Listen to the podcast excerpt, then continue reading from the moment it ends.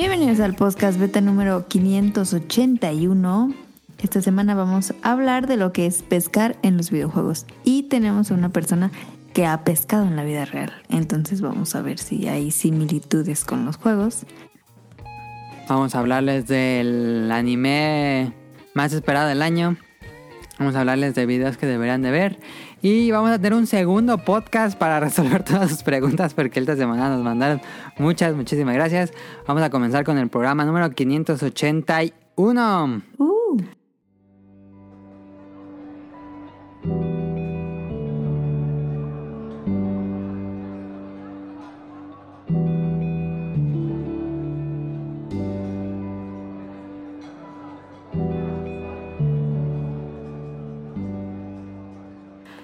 Esta semana tenemos una alineación que nunca habíamos tenido antes, según yo. Em, tenemos a eh, Festomar de regreso desde su episodio que fue el de... Re... Imex. ¿Cómo se llama? Re- Dimex, Dimex, Dimex. Y, tuvimos, y tenemos también a Rion Jun desde Japón, que la, lo tuvimos hace dos episodios, si no me equivoco. Así es. Creo. Eh, y bueno, vamos a. También tenemos a Caro, que ya la escucharon, y tenemos a Tonali. Y Sí. yo soy Adam o Mili Ninja en Twitter. Y pues vamos a darle este programa. Eh, ¿Qué jugaron la semana? Si quieres, tú empieza, Omar. Bien. Hola, eh, me presento de nuevo. Soy Omar Ruiz, arroba Festomer. ¿Y qué estuve jugando en la semana? Eh, estuve jugando eh, Monster Hunter Rise y Sunbreak. Bueno, ya, eh, ya crucé del Rise a Sunbreak, empezando. Ah, ya acabaste Rise. Ah, entonces te, te lo llevaste rápido. Sí, de hecho, eh, por eso a lo mejor no salían a otros, algunos otros podcasts, pero se aprovechó el tiempo. Ahí, ahí me autorizó Rion. Es correcto. ok. Lo estuve jugando en el Switch y. Este para. Que de hecho fue el primer juego que empecé con el OLED. Y pues te acostumbras, pues, está, está bien. Es como un. Lo juegas portátil. Fíjate que lo juego más, eh, como ya, ya había platicado antes, que creo que, no me si fue aquí en otra parte, pero platiqué que en realidad lo traigo como de pisapapeles luego en, en la mochila o... Porque no tengo mucho tiempo de jugarlo portátil. Lo juego más, pues cuando ya estoy en la casa, lo, lo juego más en, en el, en el dock. Ujú. Ajá. Pero sí, la- la- las veces que lo he podido jugar a ratos en portátil, la verdad sí, sí, sí, sí se ve padre. Es como un PS Vita mamado. Ajá. Y estoy jugando otro juego, pero que era como matatiempo que me encontré en una plataforma que, que creo que ya te había comentado antes, en, en itch.io. No sé si hay- has jugado iRule antes. No. Es como es un Tower Defense que creo que te puede gustar. Es como iRule. Ah, déjalo googleo. Sí. Es, ¿qué se puede decir? Es un plantas contra zombies eh, pirata. Yo lo estoy jugando en Android, lo, lo encontré en la plataforma de itch.io. Este, es con, haz de cuenta, con, como si fuera... Ah, ya sé cuál es. Ya, ¿Ya lo es, viste? cuál Sí, es. es con todo, Sí, el, con todo el, el lore de, de Edmund Macmillan. Es fan-made, ¿no? Sí, es un fanmade. Es con todo el rol de, Sí. con todo el lore de Edmund Macmillan, más bien de Isaac, ¿no? Ajá, de está. Pero como plantas Pero sí es como, el, como planta de zombies. Sí, igual. Igual está muy... Mm. eh, pues sí, los mismos efectos, no el mismo propósito. Así como, Ajá. como gore y los monillos raros, pero... Lo vi hace años, creo, cuando lo estaban haciendo, pero no sabía que ya, ya lo podías jugar. Sí, de hecho tiene ratillo que lo puedes jugar, este, pero... Hasta ahorita yo lo agarré y, y, ¿sabes? Pues se entretiene. Igual que plantas con zombies, pues nomás es como un matatiempo y, Ajá, ajá. y pues se entretiene. Y ahí se los dejo, si lo quieren bajar luego. Ah, Y ya, pues Sí, es a ratitos en móvil eso, cuando he tenido chance. Y Monster Hunter cuando no quiero editar podcast en la noche. ok, eh, Rion, ¿qué jugaste en semana? ¿Qué jugué? ¿Qué no he jugado? Este. platinamos por fin Dragon Quest 10 offline. Este, Después de me 1089 tardé horas. 174 horas, si no mal recuerdo. Y de ahí nos no pasamos a Ghost of Tsushima, que está la versión de Director Scott eh, gratis para PlayStation Plus. Eh, no sé si es para todos los niveles o solamente para los niveles más altos, pero bueno, ahí está disponible. Y ya le traía muchísimas ganas, de hecho desde hace varios meses le traía muchas ganas. Y me, me está gustando bastante, lo estoy disfrutando mucho. Me había jugado Days Gone y me había gustado muchísimo. Y pues Ghost of Tsushima hasta ahorita es exactamente la misma mecánica, entonces me está gustando muchísimo. Y ¿Pero te gusta más cuál? ¿Ghost of Tsushima o Days Gone? Mm. Bueno, lo que pasa es de que podría decir que están en el mismo nivel, salvo que quieras hacer pregunta de barranco, pero mm, hasta ahorita diría que están al mismo nivel. O sea, por una parte Days Gone tiene o tenía sus hordas como Ajá. diferenciador y en Ghost of Tsushima no encuentro así algo que sea como que muy mm, muy único. Es más de sigilo. Ajá, lo, lo llego a jugar hasta veces más como mi Metal Gear por, por el Ah, yo sigilo. también lo jugaba así. Sí. Y pues eh, bueno, a lo mejor eso también como que me ha ayudado un poco, pero eh, no, no tengo hasta ahorita una gran queja con, con alguno. Eh, Pero es más bonito Ghost of Tsushima, me imagino. visualmente ¿O qué sí, piensas? visualmente sí, es- o sea, realmente Days Gone no pretende ser eh, un ambiente muy bonito, incluso es eh, todo lo contrario. Pero ambos manejan historias no tan complejas, o sea, vamos, hasta son premisas Clásica venganza. relativamente simples, pero interesantes. O sea, al final como que acompañan bastante bien la historia.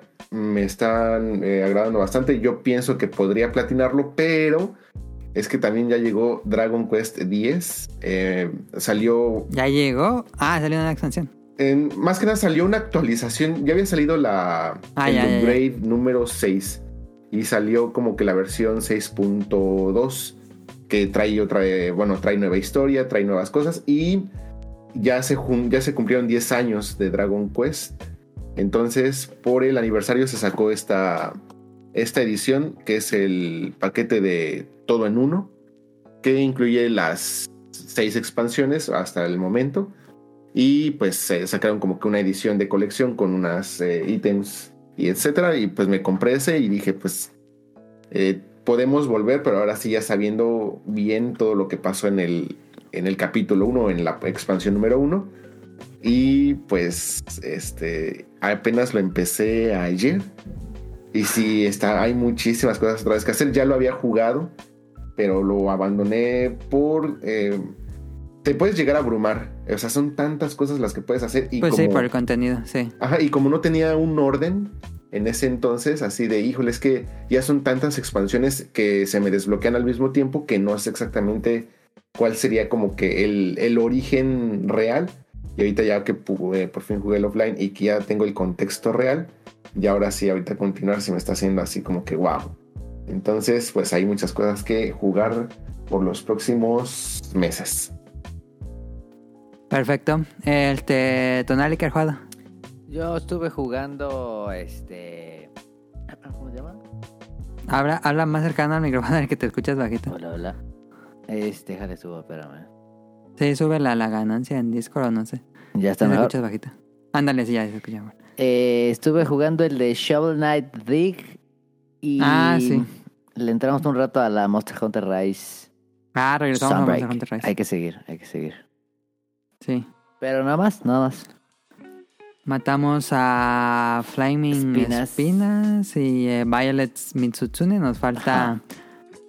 el Camilios, no sé cómo se llama. El Camilo es ese y, el? Gold Silver juntos. Pero nada más eran tres monstruos nuevos. Ah, ¿O- sí, nada más. Creo que nada más eran Sí. tres. Ya me faltan todos los eventos, sí. Sí. Muy bueno. Me gustó el Shovel Knight Dick. Lo jugué un rato, Tonali me lo prestó.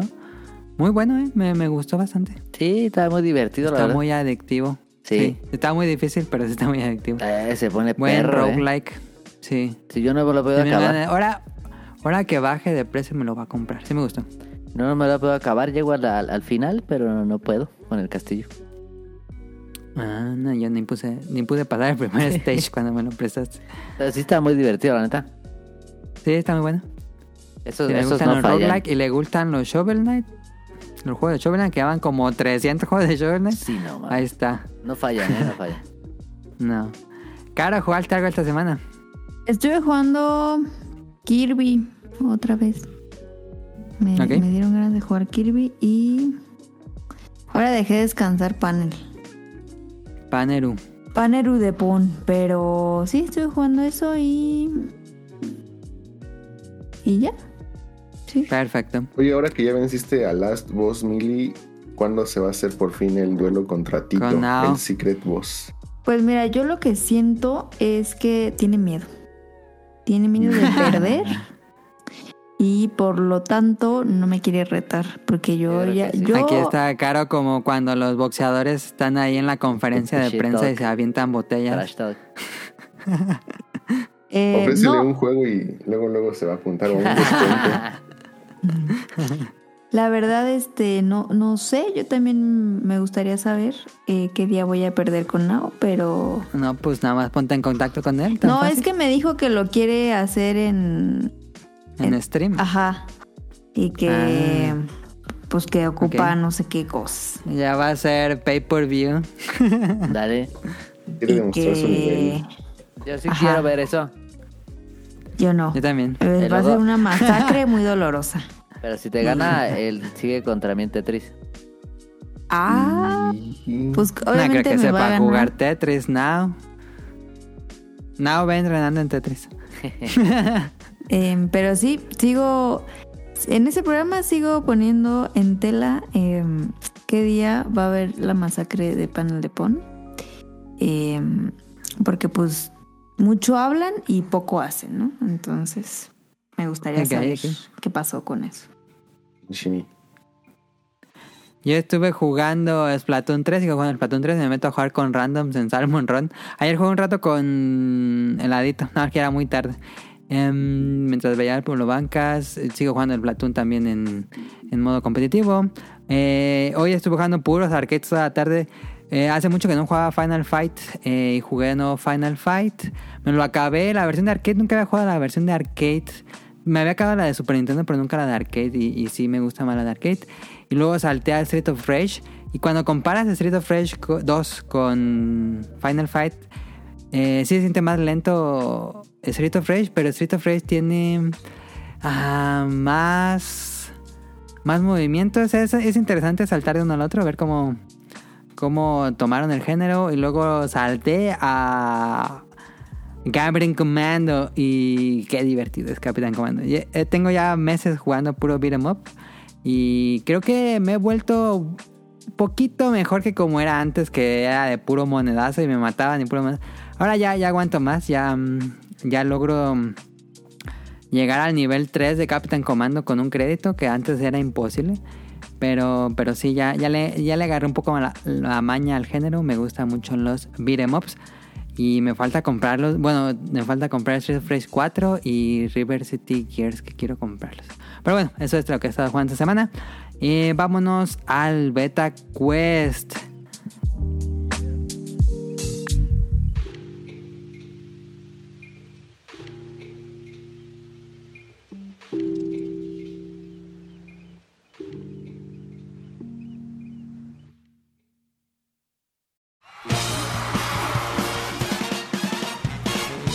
Llegó la hora del Beta Quest.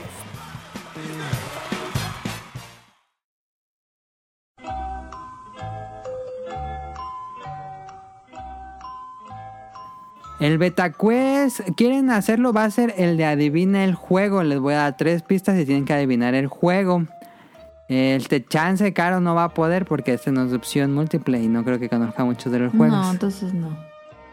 Eh, pero que- quieren que lo hagan. ¿Quieren que, que sea versus, free for all? ¿O quieren que sea en cooperativo? Como me gusta. Versus, vamos a hacerlo versus, vamos a hacerlo versus. Em, voy a darle tres pistas. Pueden equivocarse una vez, pueden equivocarse una vez, pero si se equivocan dos veces ya no pueden participar en el juego. Para el siguiente juego se resetea. Entonces vamos con el primero, clásica mecánica, que ya tenemos mucho que no usábamos.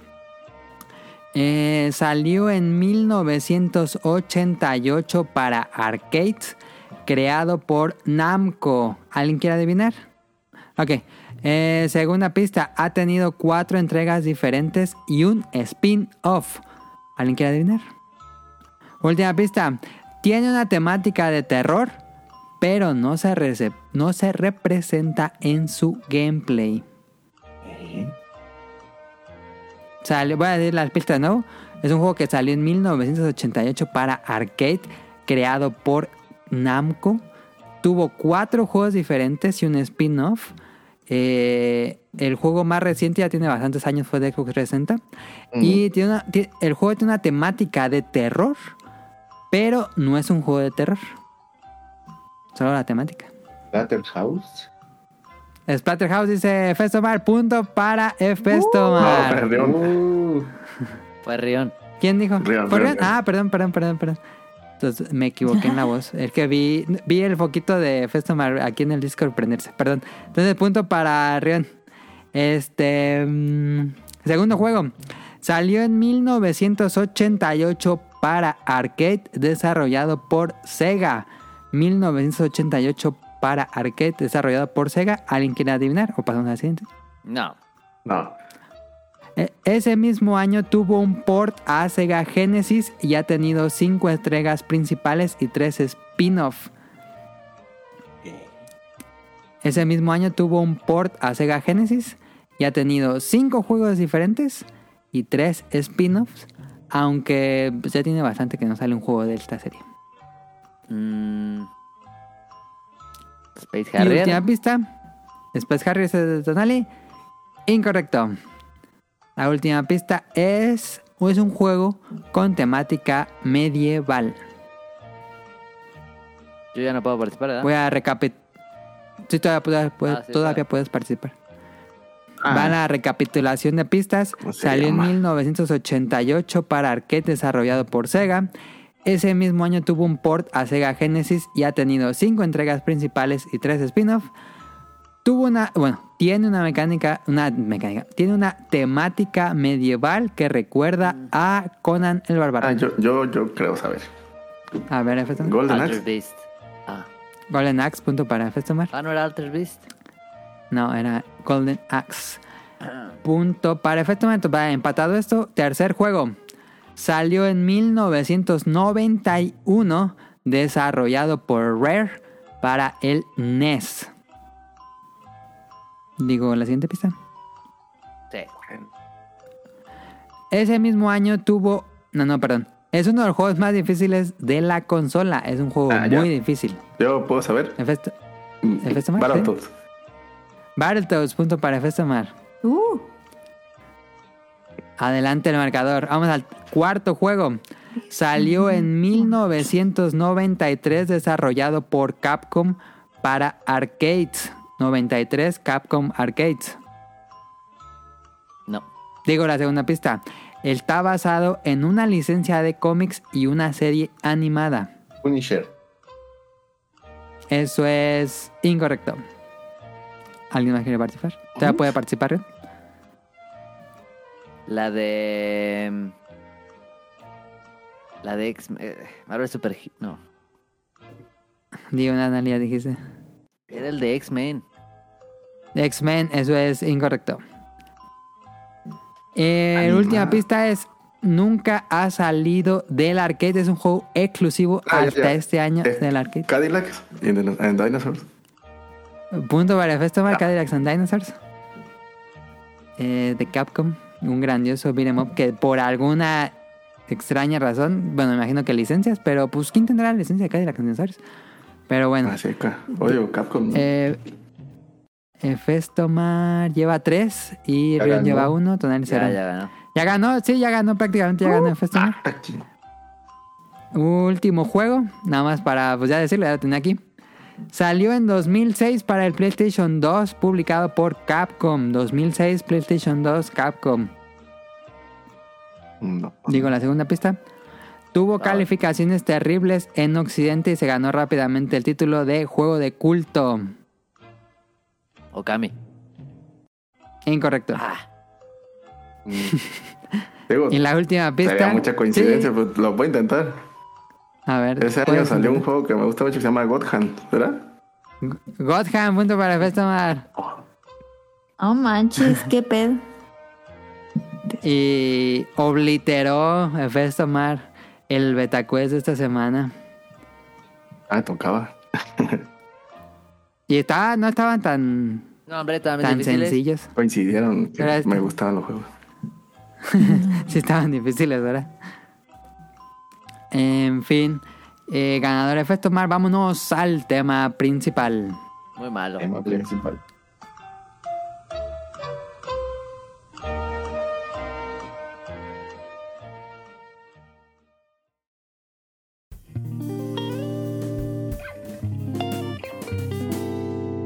Tema principal.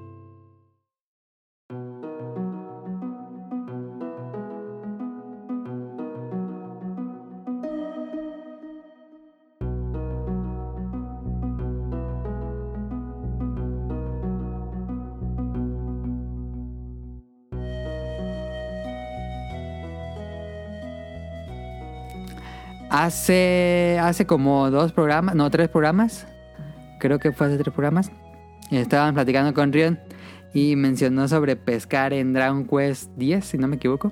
Así es. Entonces dije, eh, pescar en videojuegos es una gran actividad porque muchos juegos eh, usan esta mecánica y entonces vamos a hablar de pescar en videojuegos. Creo que es un tema que fue, pues suena muy tonto a lo mejor, no sé qué tanto nos vayan a escuchar este programa, pero no sé, nos escribieron muchas personas sobre pescar en videojuegos. Me pareció que es un tema que a lo mejor les causó cierta eh, interés. Entonces, este, mm, vamos a hablar de pescar en videojuegos. Muy bueno, muy bueno, eh. Muy buen tema.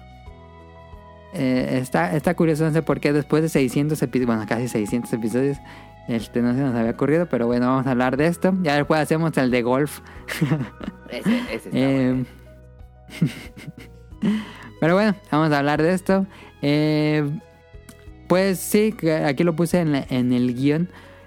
Que la actividad de pescar, pues, por lo menos en, en la representación de las series de los noventas, era esa actividad que le gustaban a los papás de las de los personajes de caricaturas de los noventas. Y que pues era levantarse muy temprano, ir en ponerse sus botas esas, y que era una actividad que pues generalmente la representaban de manera aburrida. Pero en los videojuegos siempre ha sido una mecánica que es muy relajante, divertida. Em, es una mecánica que me gusta mucho porque rompe. Generalmente los videojuegos funcionan con una mecánica principal y esta mecánica principal se repite a lo largo de todo el juego. Pero lo que hacen los, juegos de, bueno, los minijuegos de pesca es que permiten una actividad que se controle diferente, que, que tenga otro objetivo, que tenga otra recompensa y de esa forma como que refresca el juego y no estás en la monotonía de siempre estar haciendo lo mismo y lo mismo y lo mismo, sino que la pesca a veces, y no en todos los juegos, pero a veces este, funciona como una manera de refrescar el juego en una especie de, pues un minijuego que tanto es mecánicamente tienes que jugarlo de, o como te dice el videojuego, que es completamente diferente a cómo se juega ese videojuego, porque es un juego de acción, el minijuego de pesca pues es de acción. Y eh, al ser pues la pesca, lanzas una carnada al agua, hay cierto factor de azar, entonces también eso le da cierta cosa adictivo. Y dependiendo del juego pues hay cierto coleccionismo en las especies que puedes pescar. Y ya es de- depende completamente, hay juegos que llevan esto de manera muchísimo más profunda, hay juegos que son dedicados a la pesca, hay juegos donde eh, no son dedicados a la pesca pero lo toman de manera muy muy muy hardcore, hay otros que más relajada. Y el tel pues ya nada más los mini, bueno ya ni minijuegos sino que es una actividad donde pescas pero realmente no hay input del videojugador, entonces bueno fue lo que yo pienso de por qué nos gusta tanto la pesca, de que hace este, que rompe la, la monotonía de la mecánica principal y nos da una submecánica. Y eso me parece muy divertido. ¿Ustedes qué consideran? ¿Creen que, creen que así funciona? ¿Por qué nos gusta tanto pescar en videojuegos? Pues sí, yo creo que porque también es muy difícil. Digo, yo por ejemplo digo, yo no pescaría en la vida real, Ajá, sí. ajá, ajá. porque pues los matas. Pero ahí lo No, puedes no, hacer eso. sin matar a nadie. No, no Yo- los yo pienso igual que Caro. Creo que lastimar al animal sala para la diversión Ajá. no me parece tan agradable. Nunca he pescado, la verdad. Ajá. Pero no me llama la atención. Pero pues es un videojuego, pues no, no tengo problema alguno. Pero igual en la pesca deportiva lo regresan, ¿no? Pero Sí. bueno, igual, Ajá. el pincho, pero, pero sí lo regresan. Y bueno, también este tenemos, no dijimos al inicio del programa, pero tenemos a Festomar que él sí ha pescado en la, en la vida real, entonces tenemos una buena como comparativa. No sé si Rion, Rion has, pe- has intentado la pesca. Sí, eh, muy pocas veces, pero sí. Incluso en Veracruz, una vez estaba un viejito Un pescando en, en la costa y estaba usando Ajá. una tablita. Este, o sea, no estaba Ah, usando yo una los he visto. usando- Y eh, me Ah, acerqué ya, ya, con él y, y me dio una. Me dijo, a ver, inténtalo. Y también intenté con, con la tablita. Este, ¿Puedes Es- ese de la explicar tablita es, es, es cómo es el A ver, ¿cómo es la tablita para aquellos que no, no tienen idea? O sea, hagan de cuenta que no van a utilizar una caña de pescar, hagan de cuenta que les dan una tablita del tamaño como de un este, Nintendo 10, más o menos. No es ni muy pesada ni muy grande. O sea, la tablita técnicamente es lo de menos. Y trae la. Ahora sí que el, el hilo o la. ¿Cómo, cómo se llamaría? El sedal. El sedal. Y su. Y su plomada, gancho. Y ya le pones ahí su, su carnada si quieres, aunque el señor que estaba ahí pescando no le estaba poniendo este nada, así como, Estaba en hardcore, modo hardcore. como más o menos. Y ya, este, pero sí tenía ahí un papel como de esos de tortilla con, con carnada, me, ya me, me estaba explicando. Y ya simplemente pues agarras como que tu, tu tablita, tratas de aventar lo más lejos que puedas el... O sea, es una manera muy, ¿cómo decirlo? Muy improvisada. Ah, Muy arcaica, si lo quieren decir, de, de, de la pesca. O sea, no, no na- nada de, de cañas de, de pescar ni nada de eso. Y también intenté una vez este, pescar en Los Ángeles, porque hay varias, eh, ¿cómo se dicen? Pues varios muelles. Y Ah. ahí hay muchísima gente pescando. De hecho, llegan personas que acomodan ahí como seis este, cañas de pescar, las lanzan y ahí las dejan y se ponen ahí a esperar a, a ver cuál, cuál se empieza a mover y todo eso. Y ya es así como que ellos ya van como muy preparados. No es nada más así de aventar una, avientan seis al, al mismo tiempo y ahí los dejan esperando a ver si alguna pica. Ya como juego móvil. Y este hay personas ahí que te rentan, así como de, ah, ¿quieres intentarlo? Ahí te, te rentan, no, no me acuerdo por cuánto, una, una caña de pescar y todo eso, o sea, por si no tienes equipo, porque el equipo sí es también cosa seria. Me he metido aquí en las tiendas de Japón de, de pesca y pues técnicamente son tiendas eh, completamente especializadas nada más para cosas de pesca y son grandes. Entonces sí, Sí. yo decía, ay, pues qué tanto pueden vender, o sea, pues un, o sea, simplemente para armar una caña de pescar, si te quieres ver muy pro y todo eso, sí hay varios este componentes y cosas así, entonces sí, sí, sí está muy ¿Y en muy- Japón no has pescado? Porque yo recuerdo cuando fuimos con Daniel que nos metíamos a por caminos bien raros, nos ponían a explorar la ciudad así de repente un día y encontramos un pues así un como área acondicionada para pescar, pero era un área cerrada y había un montón de gente. Aquí no he pescado, pero sí podría hacerlo. Cuando les he contado a veces que me iba al a lo ¿cómo se dice? al a mar. la playa. Ajá, ahí luego gente también pescando. Se supone que hay zonas donde no lo puedes hacer. Y en la noche o en la madrugada ves gente haciéndolo.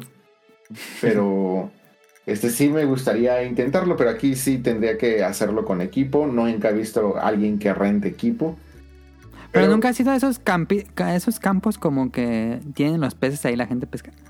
Nunca lo había visto. O sea, he visto los restaurantes donde Ah, puedes pescar tu.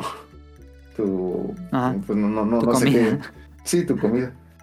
Pero así de lugar para pescar, así como le dices, o sea, me, me estoy imaginando mucho al Zelda Ocarina of Time. Nunca Ándale, eh, eh, es como una como un cuadrado y en ese cuadrado hay pura agua y hay peces y ponen como unas hileras, como unos puertos y la gente de madera y la gente ahí se sienta con las sillitas y son eh, tienen su cubeta y su caña. bueno, fue lo que yo me tocó ver en Japón y dije, ah, como en los animes. Hasta les tomé fotos. No, nunca he visto esos lugares, jamás. En Tokio, fue en Tokio. O sea, los que sí he visto muchísimo son los de golf. Así es, o sea, de hecho vivo muy cerca de uno. Y me han dado ganas también de, de ir y todo eso. Porque no necesitas el equipo y también te rentan y todo eso. Pero Ajá. ajá. de pesca jamás había ¿De visto. golf así golf o de mini golf? No, no, no. O sea, No, son- el de sensores. No, de hecho, son de esos eh, donde es así como que un campo medio. Este. ¿Cómo decirlo? Como son nada más ¿Pantalla? para tirar.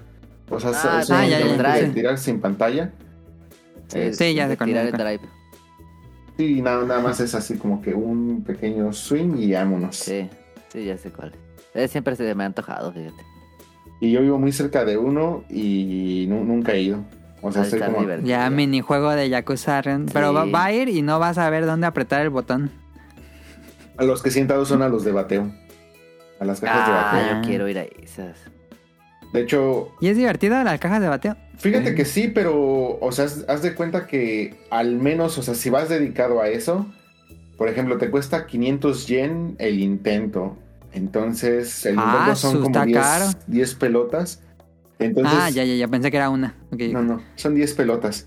Y bueno, ahí también puedes configurar también si lo quieres este, rápido, etcétera, si lo quieres nivel difícil, bla, bla, bla Ok, ok. pero pues sí como que se te va se te va medio rápido entonces si no vas como que muy dedicado a eso dices híjole 500 yenes y haz de cuenta que pues a lo mejor una jugada te la avientas como en qué tres minutos algo así Sí, seguro. entonces como que sí estaría bueno ir un- una vez así como que completamente dedicado a eso y aventarte ahí va- varias varios intentos pero pues nunca he ido como que con ese con esa visión pero está divertido está interesante soy muy malo nunca he tenido práctica de eso Y hasta yo creo que te puedes lastimar si no sabes hacerlo. te podrías llegar a lastimar pero pues, realmente o sea si, si ves es como que una actividad muy de parejas bueno es que también depende a dónde Ah, ya, vayas ya, ya. Cuando Sí, sí he vengan visto animes. si van a las arcades que se llaman round one Ajá, ajá. Eso sale en Yakuza. Eh, si se van, esas generalmente siempre tienen en el, en el roft o en, en el techo su, su caja de, de bateo. Casi todos tienen caja de bateo. Ajá, Tienen ajá. boliche, tienen dardos. Entonces Puede pegar la ahí, bola. Ahí lo pueden intentar. Eh, sí, pero es, sería muy complicado porque tú desde un principio pones dónde quieres, este, de qué lado te quieres poner. Entonces tú le dices, yo me pongo del lado derecho, del lado izquierdo, entonces como que no hay este rango de error. Aunque yo una vez sí me equivoqué, la primera vez que no entendía bien los kanjis porque no había explicación en inglés y sí me puse donde se dispara la pelota.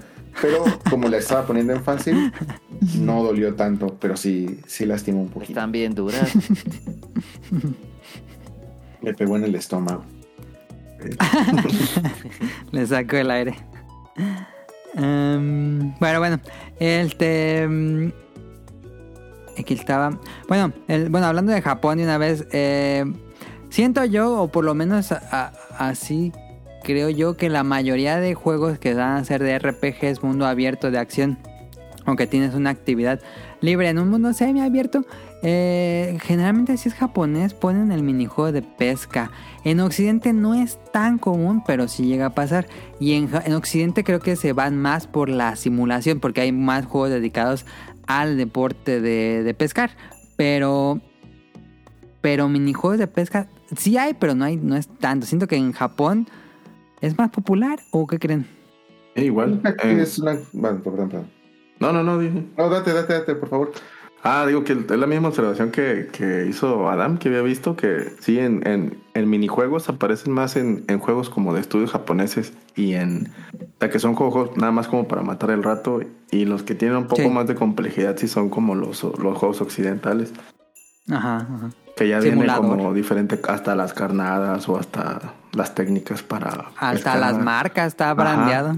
Sí, ya es como más producido, porque sí, igual es puede ser como más como cultural, ¿no? El como dices del papá noventero que se levanta temprano a, a no dejarte Ajá. ver caricaturas para llevarte a pescar a huevo. este, pero pues sí se enfocan más en eso, ¿no? En como en cubrir la como dices tú las marcas o las tipos de caña, tipos de tipos de todo, es de todas las variaciones, mame. es más técnico, pues. En Japón es Pero- un super mame la, la pesca. Ujú. Pero no, yo- a mí me pasa como el meme de. ¿Si es Kenny o quién es? No sé, el meme que está haciendo así y luego no. Porque ya cuando el juego, el, el juego sea completamente de pesca, como que a mí digo, ay, como que ya no se me antoja. Nunca he jugado un juego de pesca enteramente dedicado a la pesca. Me gustan los minijuegos, Pero ya intentar un juego real, como que a mí sí no. Me aleja un poco. ¿Ustedes qué piensan? Eh, yo te recomiendo el que de- creo que es el que más juego cuando juego juegos de pesca. Es Dale. Sega Fishing que salió, el primero que salió para salud, Gracias. que salió para Dreamcast. Eh, es un Nunca juego lo jugué y se me antoja. completamente arcade, este, muy fácil de jugar y está en esa delgada línea entre, entre lo casual como minijuegos y lo Y simulador. y lo del simulador, pero está en esa delgada línea donde sigue siendo muy divertido y, y la mecánica lo puedes jugar en. Digo, tiene el modo arcade tal cual que es. eh, que de hecho está, había máquinas, nomás que nunca me tocó a mí ver, a ni- ver ninguna máquina de, de Sega Bass Fishing, pero sí tenía su caña y todo. Pero es que había máquinas que también como el, el de soccer, que tenía como un balón para que le pegas una patada. Ah, el Sega. Ujú. Sí, Sí, las sí, máquinas de Sega también estaban las de, la de pescar, pero esa no- la verdad a mí no me tocó jugarla. Pero te digo, el, el modo literal arcade hace que pierdas muy rápido como para que busquen un continuo, como pues, del negocio de Ajá, las para máquinas. que le metas la moneda. Ajá. Pero siento que sí te va a gustar porque está. Puede ser como los minijuegos un poquito más robustos. Como que quisieras que tuviera un poquito más, pero que no fuera mucho mame, que fuera muy técnico y a que te hiciera aburrido. Ese está como en el justo, en el punto medio. Hay juegos más complejos, pero termino jugando más ese por lo mismo, porque es, es algo muy rápido. Digo, no tengo mu- mucho rato para agarrarlo y, y lo agarras y, y te entretiene y Una y listo. cumple, cumple con lo que. Una ficha y vámonos. Ajá, ajá. Pero sí, sí, sí creo que te puede gustar mucho, ¿eh? Nunca jugué Sega Bass Fishing. Salió también sí para está Wii, pero ah, juega, juega, juega el 1. Si puedes jugarlo en, en Dreamcast, mejor. Ah, está, está para, en Steam también está. Yo, yo regularmente lo juego en Steam porque lo tengo más a la mano. Ok, ok. Y es. Me imagino que algo más frenético porque es arcade. No es tan calmado. ¿eh? No, pues es muy rapidísimo de jugar. Digo, ya cuando te vas allá al más complejos como y Ultimate Fishing Simulator, que también está... Ajá, ajá. Eso Sí, ya sí, sí, sí. te puede dar hueva porque puedes tirar así como que tú... o sea, es más tardado, eh, se puede decir que el, el- el simulador sería como... ¿Cómo te pongo una comparativa rápida? Es como preparar tu cacería en Monster Hunter Freedom. O sea, Ajá, que te tardas un montón ¿sabes? poniendo qué carnada vas a llevar, Todos qué caña, ítems, qué sí. punto, según la temperatura que esté el clima, si está eh, soleado, o sea, sí se hace muy técnico y, y si llevas el equipo incorrecto no pescas nada y te enfadas. Entonces sí sería pues más recomendable el otro porque es rápido, vas y pescas y te entretienes y es pues el objetivo, ¿no? El como que rápido estar jugando. Ajá. ¿Te ibas a decir algo, Ren? Ah, este, de que yo siento que en, en Japón a lo mejor es más común porque, pues, yo creo que la pesca es una tradición un poquito más cultural. Es una isla, entonces sí. Y aunque, bueno, ya actualmente en la era moderna no es como que todos vayan a pescar o algo así, pues sí se mantiene como una de sus eh, actividades principales en muchas áreas. Y como que sí hay un poco más de apego hacia la actividad.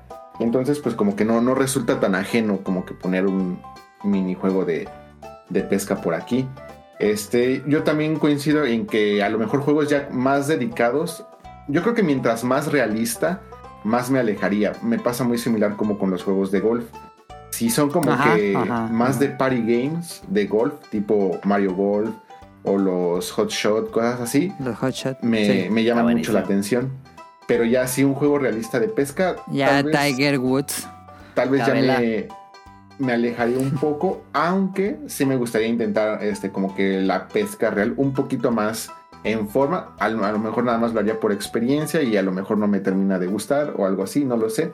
Pero aquí en Japón hay un arcade que es súper popular El de las medallas, ¿no? Ajá, que se llama Fishing Spirits.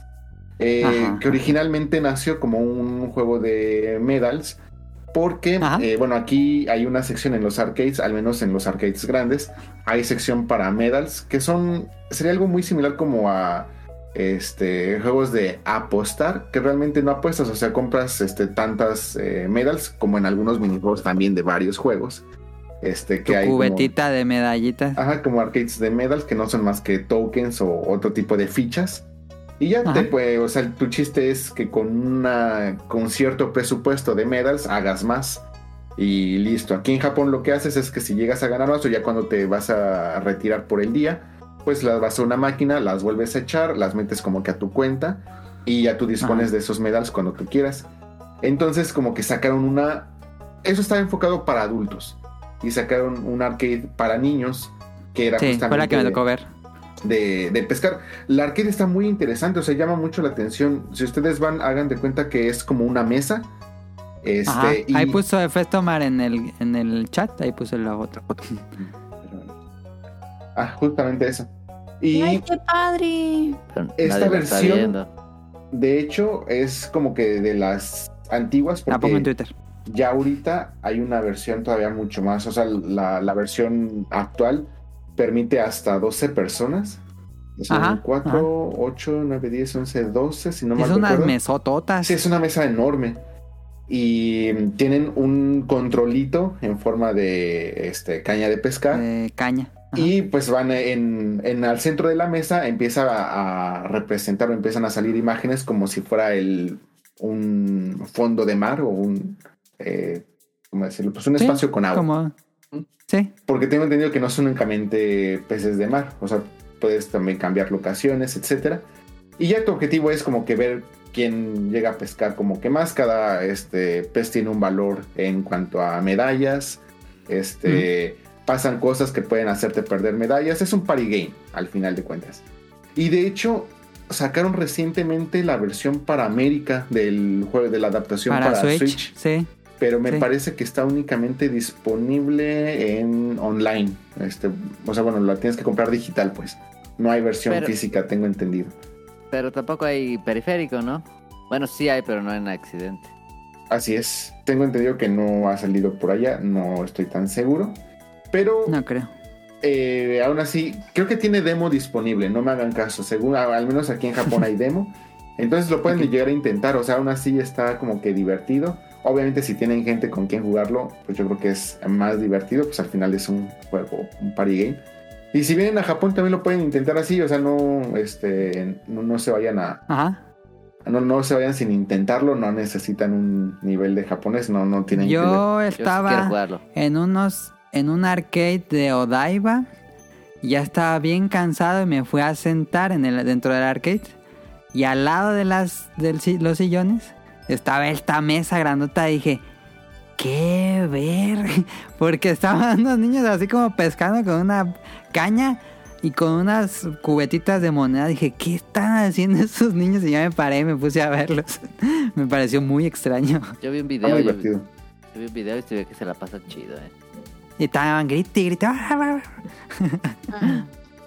No, y lo, lo chistoso es de que yo sí he llegado a ver el típico, van los papás con el niño y luego ahí tienes al papá como que queriéndole quitar el control así de, a ver, te enseño. Y ya está el papá ahí bien picado y luego hasta ves así puros adultos ahí en la mesa de que está re bueno. Sí, sí, sí está muy divertido. Honestamente está muy divertido. Especialmente si vas con amigos. Ahí están dos, dos buenos juegos de pesca arcades japoneses.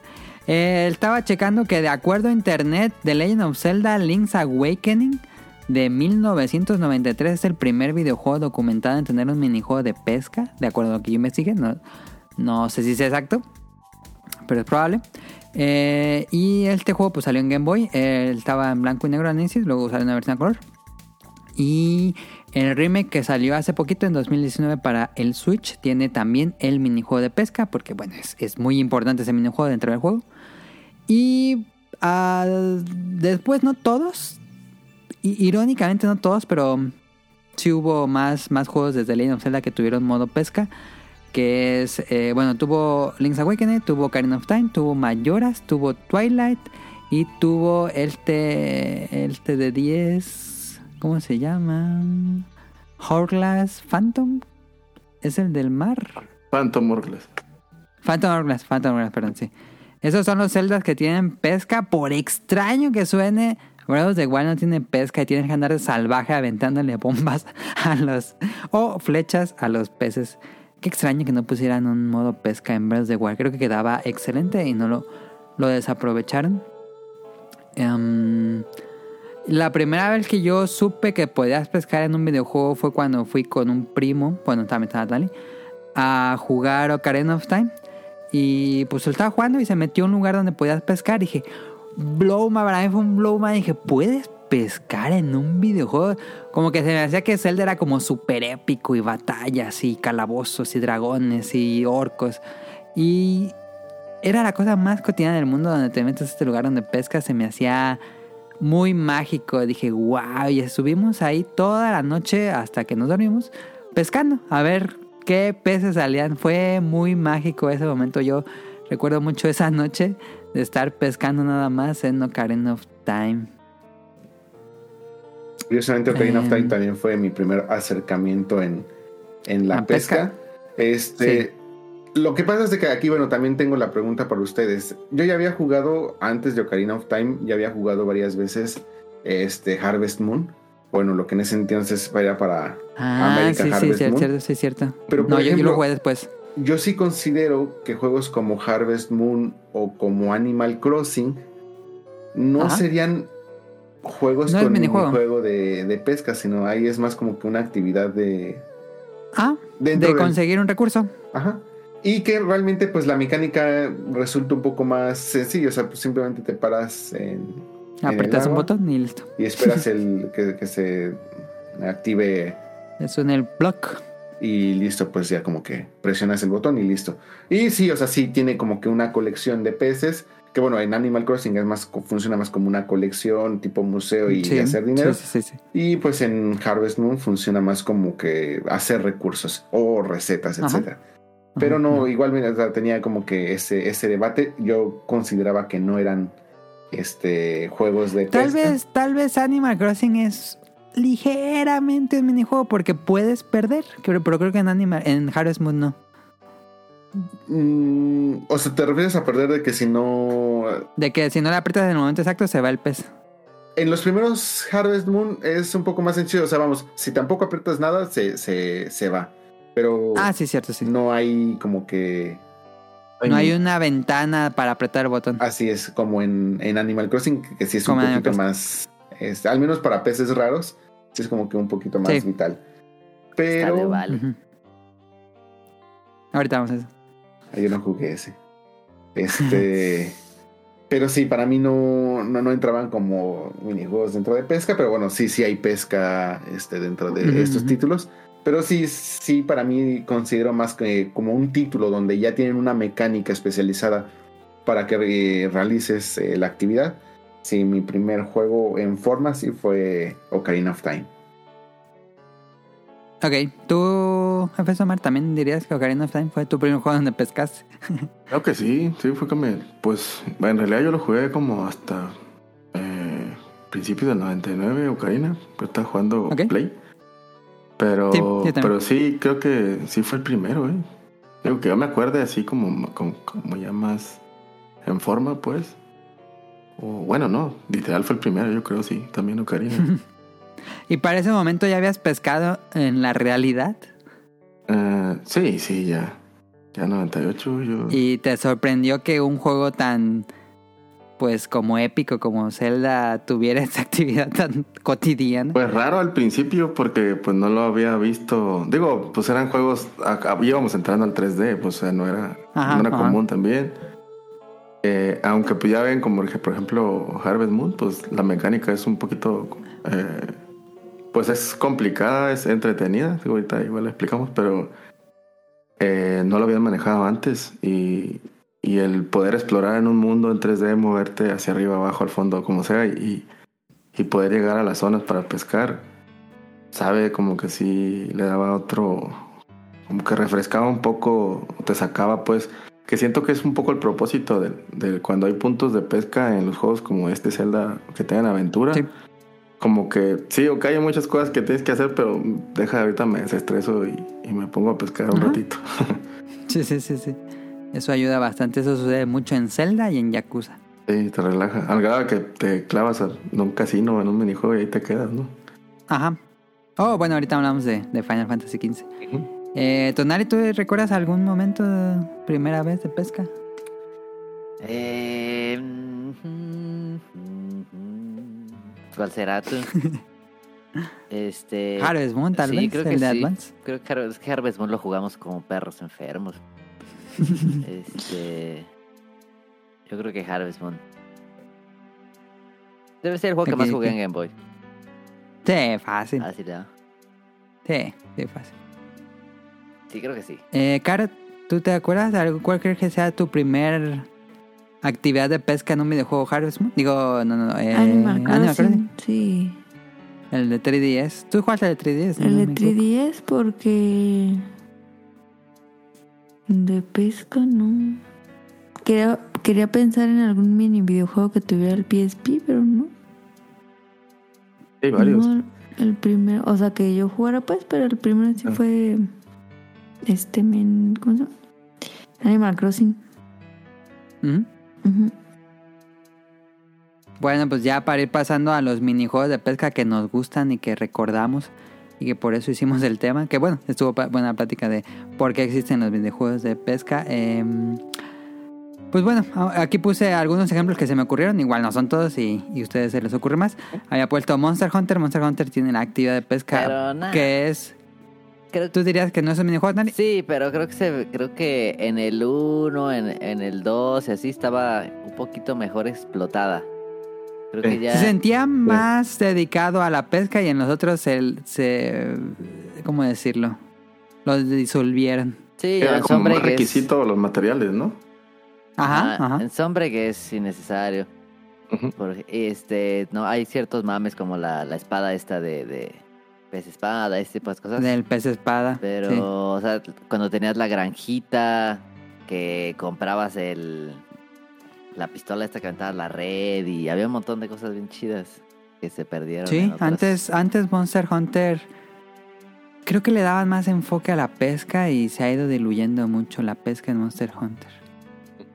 Por lástima, pero sí, los primeros, el Festo Mar no nos dejarán, menos Rion. Este. Pues pescar a Playshot. Ah, buenísimo, ¿cómo no? Sí. ¿Lo descubrieron ustedes jugando o cómo descubrieron que podías pescar a Playshot? Jugando. Ah, muy cagada. Yo dije, ¿qué pedo? Yo me acuerdo como que las primeras memes.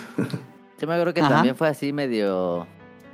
No lo leímos en ningún Explo- lado de como exploración, que... ¿no? Ajá, como que decía, ah, se puede pescar. Luego de repente fue de, no mames. Y sale el Playshot. y sale el Playshot y sale una escena. Y bueno, ahí consiguen los clásicos. Que, que la gente, los nuevos jugadores, pues ya no conocen los clásicos peces, que era este mm, el Golden Fish, el Knife Mackerel, el Big Tuna. Eran clásicos de Monster Hunter, incluso pues como los primeros eran más difíciles el Monster Hunter, pues sí, sí servía ir a pescar porque podías conseguir eh, peces que te subían la vida o que podías, con los que podías afilar el arma. Sí. Em, y tenías que llevar tu... La pólvora, ¿no? También. Tu caña. Ah, la pólvora se en un pez, ¿sí Ujú. es cierto? Sí, sí, sí, sí. Y ocupaba llevar la, la caña porque ahora aparece mágicamente en los nuevos juegos. Pero antes sí tenías que equiparte la caña para pescar. Había Ahí un te da un comentario con, con eso de ah, la Sí, sí, sí. resistencia del, como nuevo jugador de Monster Hunter Rise. Que me quejaba de que no le quería entrar también, era- era- tenía un poco de resistencia porque todo estaba pues más fácil, ¿no? Como que ya lo había rebajado con agua. Más todo. light. Ajá, y ya después digo, pues si no tengo tiempo ya de preparar una cacería, ¿qué me hago pendejo? Está mejor así. Sí, sí, sí. Que sigue estando. lo- lo- se agradece que sigue estando. No, no ha sido eliminado completamente. Sigue estando ahí. Pero ya no es tan importante. Por lo menos en War. em, si lo pescabas, podías atraparlo y tenías un, tu, tu acuario en Sunbreak. Digo, en, en, en- Iceworld, Iceborne. Este, tenías tu acuario y ahí podías tener como toda la galería de peces o cambiar los peces que estaban ahí. Y había peces secretos, entonces estaba padre en World. Pero en Rise sí está muy diluido. ¿Algo que quieras agregar de Monster Hunter Pesca, Ren?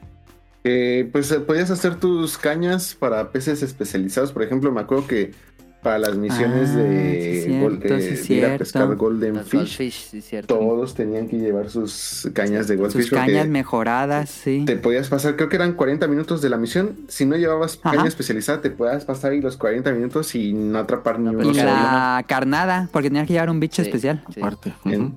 Entonces era este como que más importante. No, corríjanme si me estoy equivocando, pero según yo creo que incluso ahorita en Iceborne, Rise, ya ni siquiera hay misión de pesca.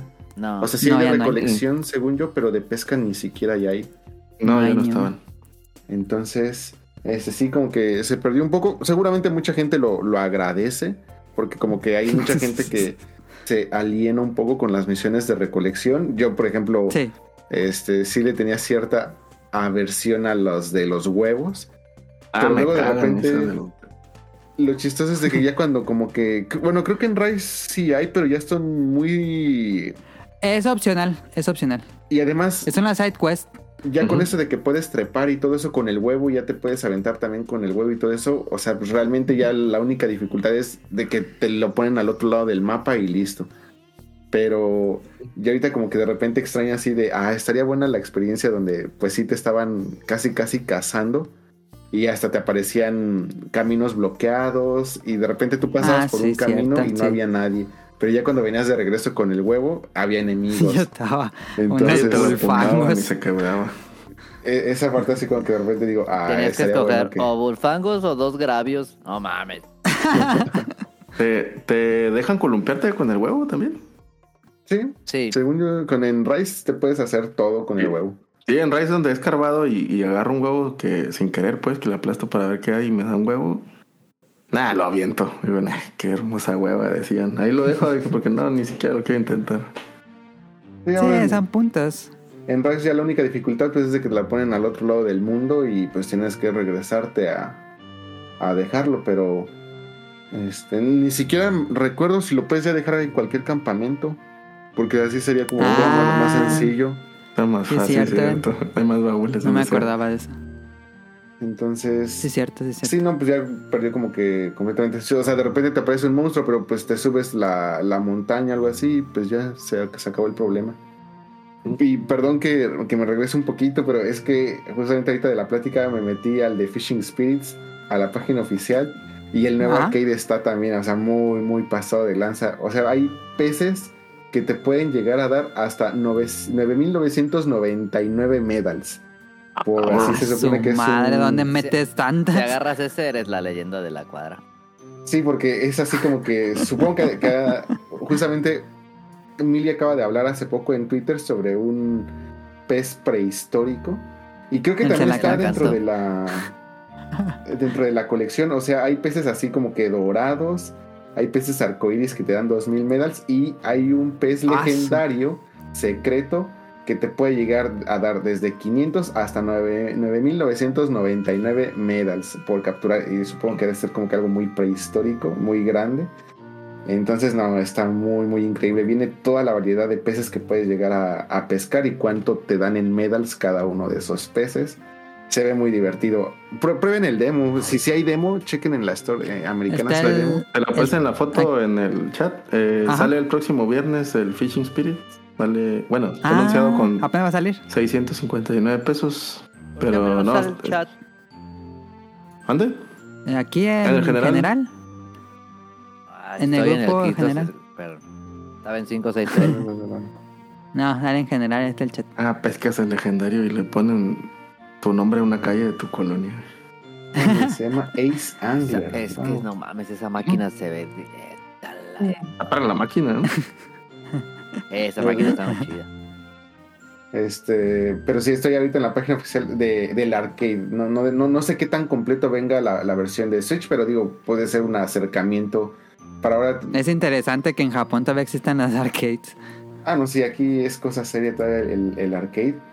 Entonces, este, sí, sé de mucha gente que ya tiene sus viajes programados. Entonces, ahora que estén por acá, prueben el arcade, pero bueno, pueden empezar con la versión de Switch. Yo creo que Ándale.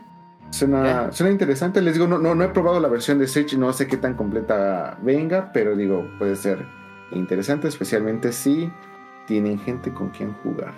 ¿Le compramos a o qué? ¿Le compramos? Sí, hay que ver si, si tiene el modo prueba. Voy a comprarla. Ah, creí que iban a comprar un arcade. no, el No juego de mames. Switch. Ya, Yo, yo me acuerdo que cuando estaba en mi época de Pomper, Este, ¿Llegaste a considerar comprar una? Sí, mi hermano y yo No sí estábamos considerando comprar una. Obviamente jamás lo hicimos, pero sí teníamos Ah, un amigo que sí se compró una. Y en Ay, ¿cuánto le costó? 50 mil pesos de ese Ay, entonces. Ah, su madre. Pompéalo. mil. Para bailar Beethoven en 50,000. su casa. Sí, yo sabía que eran bien carísimas.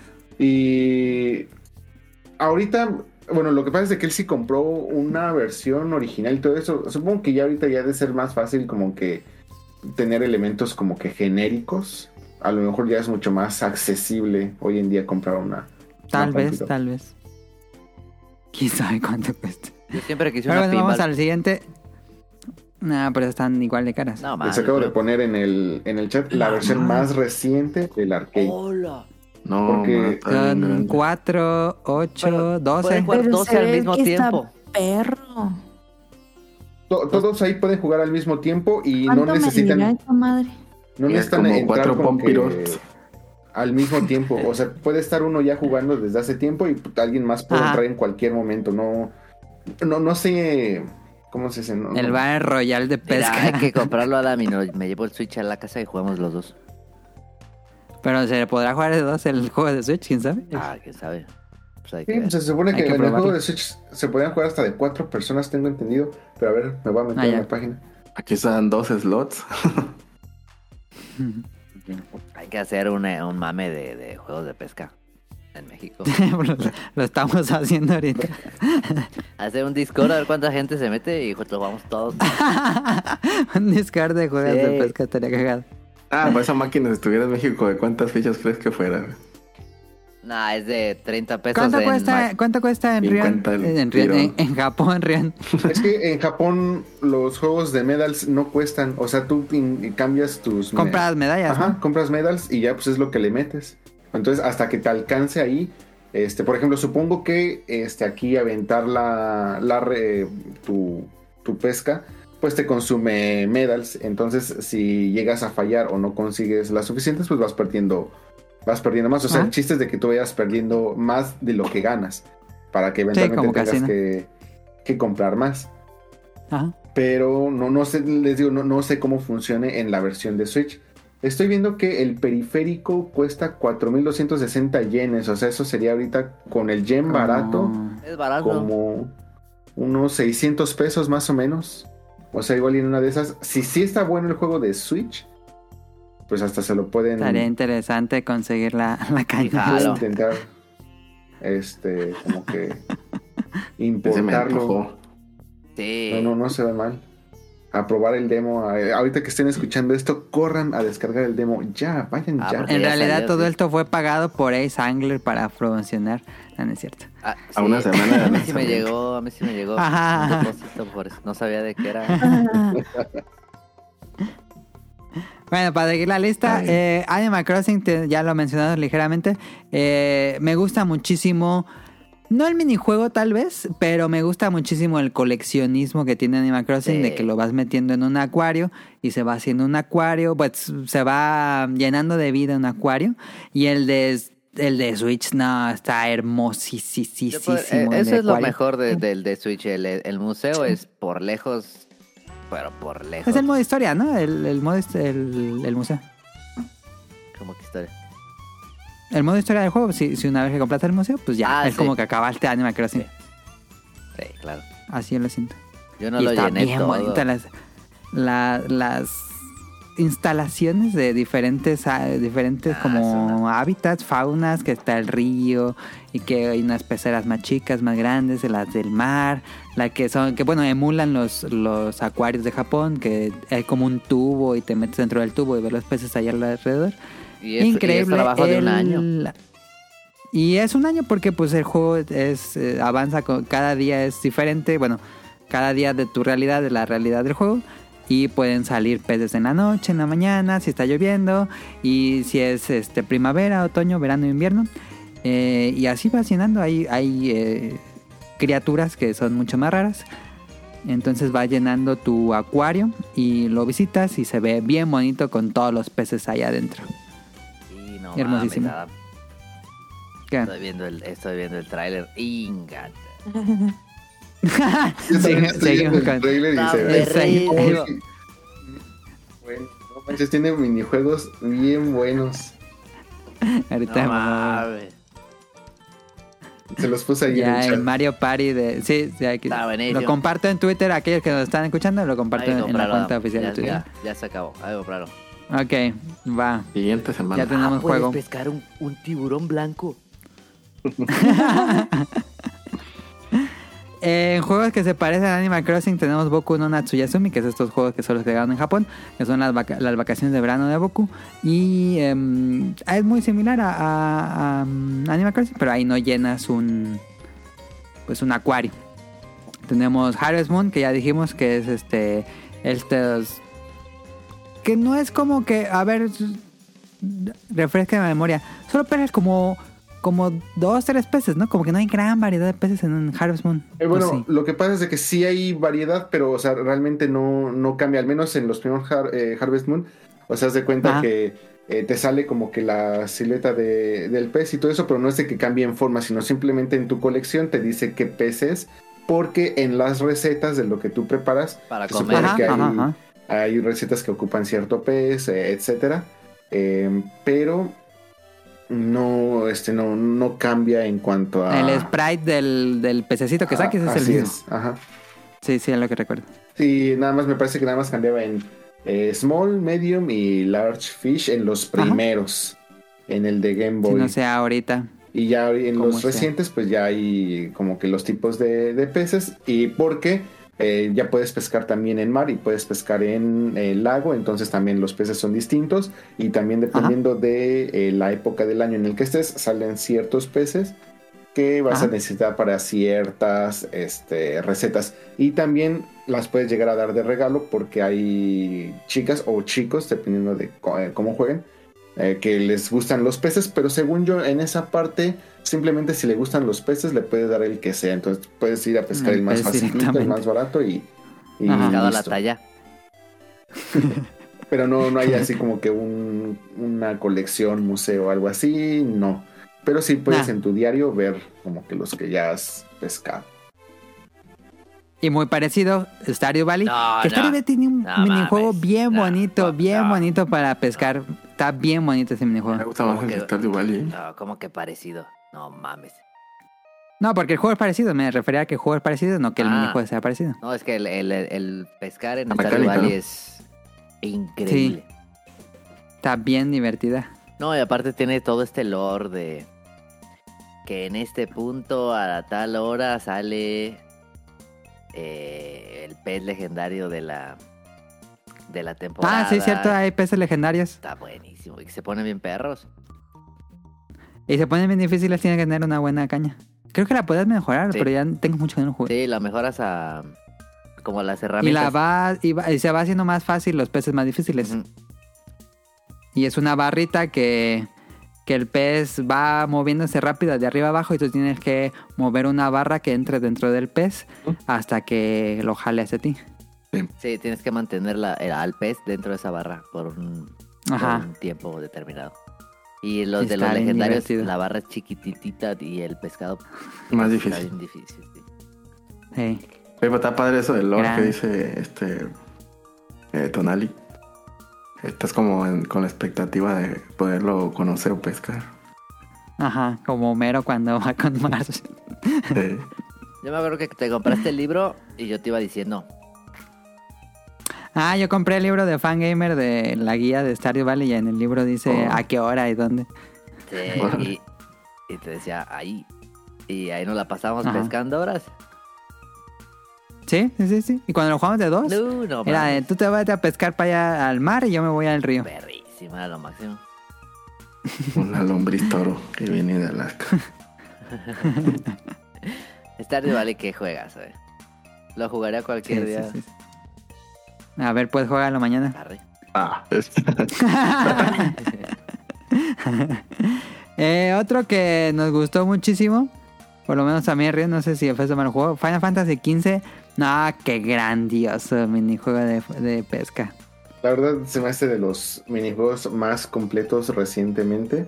Y por- porque Sí. realmente sí, se, sí le dedicaron muchísimo al, al juego. Se nota que... Mira, Final Fantasy XV tiene un resto de errores y problemas, pero le dedicaron buena parte del presupuesto por alguna razón al modo pesca. Y lo vale, la verdad. Lo, Sí, sí, sí, sí, sí. Yo sí diría, si van a jugar Final Fantasy XV por el juego de pesca, completamente válido. Sí. Y sí, sí, me sí. parece que hay, debe de haber también hasta incluso trofeos ligados a, al juego de Sí, pesca. porque también hay peces secretos y monstruos. Ajá. Entonces, realmente sí le, le dedicaron mucho. Tienes ahí también, tienes que hacer todo tu equipo. Hay varios puntos de pesca. Varios peces van a aparecer únicamente en ciertos puntos. No recuerdo si también está ligado como que al tiempo, porque sé que hay día y noche. Pero Eh, no, creo que nada más en el día. ¿Era? No me acuerdo, la verdad. Y si hay unos peces que, o sea, vamos, no, no puedes pescar todo desde un principio porque si hay unos peces muy manchados, entonces em, también vas subiendo de nivel, tu nivel de pesca, Ajá. y eso también te va ayudando a que puedas llegar a este, pescar peces más fuertes o, o de mayor nivel. Entonces, la mecánica, eh, que ahorita que me pongo a pensar, o sea, yo creo que ha de haber muchas personas que dicen, no puede ser que estén haciendo un programa de pesca, de, de minijuegos de pesca. Y bien emocionados hablando. Pero es que, o sea, la verdad no sé cómo sea escucharlo nada más, pero sí siento que son varias actividades o minijuegos que deben de probar porque tal vez en la plática esto está sonando súper tedioso, Ridículo. aburrido o ridículo. Pero es que simplemente si escuchan la emoción en la que cada uno habla de los minijuegos en los que está cada, cada quien, o bueno, lo que le guste a cada quien, podrían Ajá. saber que sí, son muchos minijuegos que valen mucho la pena. O sea, de repente empiezas, casi tú dices, ah, ¿qué, qué, qué tanto me puede tomar esto? Y te picas. De repente ya viste que se te fueron un- una o dos horas que en, en ese minijuego nada más. Tiene mucho que ver como, algo. como los juegos de como la suerte o el azar y te quedas picado, ¿no? Sí, sí, sí, sí. sí. Es muy azaroso. Me acuerdo también justamente en, en Animal Crossing cuando estabas, yo sí estaba juntando como que el museo y hay peces que tienen un ratio de dificultad, bueno, de rareza muy, muy, bajo. o muy, Sí. muy, muy, muy bajo. El Entonces, Celacanto es uno de esos. Se la canto, sí. Me costó y no trabajo. sale, y estás ahí, y no sale, y no sale, y esa satisfacción de cuando ya te sale, y dices, ah, no, ma, por fin. Sí. Sí, sí. Pero sí, Final Fantasy XV está bien bonito el modo pesca. Luego pescas unos bien gigantes. Y como son cuatro, como la boy band que traes en Final Fantasy XV, los cuatro se meten al agua y sacan al pez. Está muy chido. Sí, sí, sí. Increíble. Eh, eh, tuvo también modo pesca Final Fantasy 12, el 11, porque es modo, bueno, es online. Y el primer Final Fantasy que tuvo modo pesca fue Final Fantasy 6, aunque pues es como muy, es como para una misión, no es como así tanto que digamos que es un modo que puedes hacer cuando quieras. Eh, Yakuza tiene modo pesca. Yo recuerdo, no estoy seguro si era el 4 o el 5, pero creo que era el 4 o era el 5. No me acuerdo cuál Yakuza era que tenía también modo pesca. Según yo es el 5. Sí, debe ser el 5, ¿verdad? Yo igual me equivoqué yo porque no me acuerdo. Pero sí hay un hay uno en qué raro, ¿no? Porque en en Like a Dragon, que es el 7, eh, no tiene modo pesca, si no me equivoco, no sí tiene modo pesca. No, no tiene. Eh, Está raro porque es en Yokohama y Yokohama pues es una ciudad eh, pesquera. Entonces estuvo extraño que no tuviera modo pesca. A ver si el que sigue, el 8, Yakuza 8. Y se viene Yokohama el mundial de Poké, ¿El mundial de qué? de Pokémon, el próximo año. Ah, es en Yokohama, no sabía. Ajá. Sí, se anunció que va a ser Mm. Yokohama, entonces va a estar bueno toda la, la banda que se va a venir para, para Yokohama el próximo año. Realmente Y el Evo, Yokohama se me hace un lugar. Ah, no sabía yo del Evo. ¿No sabías? No.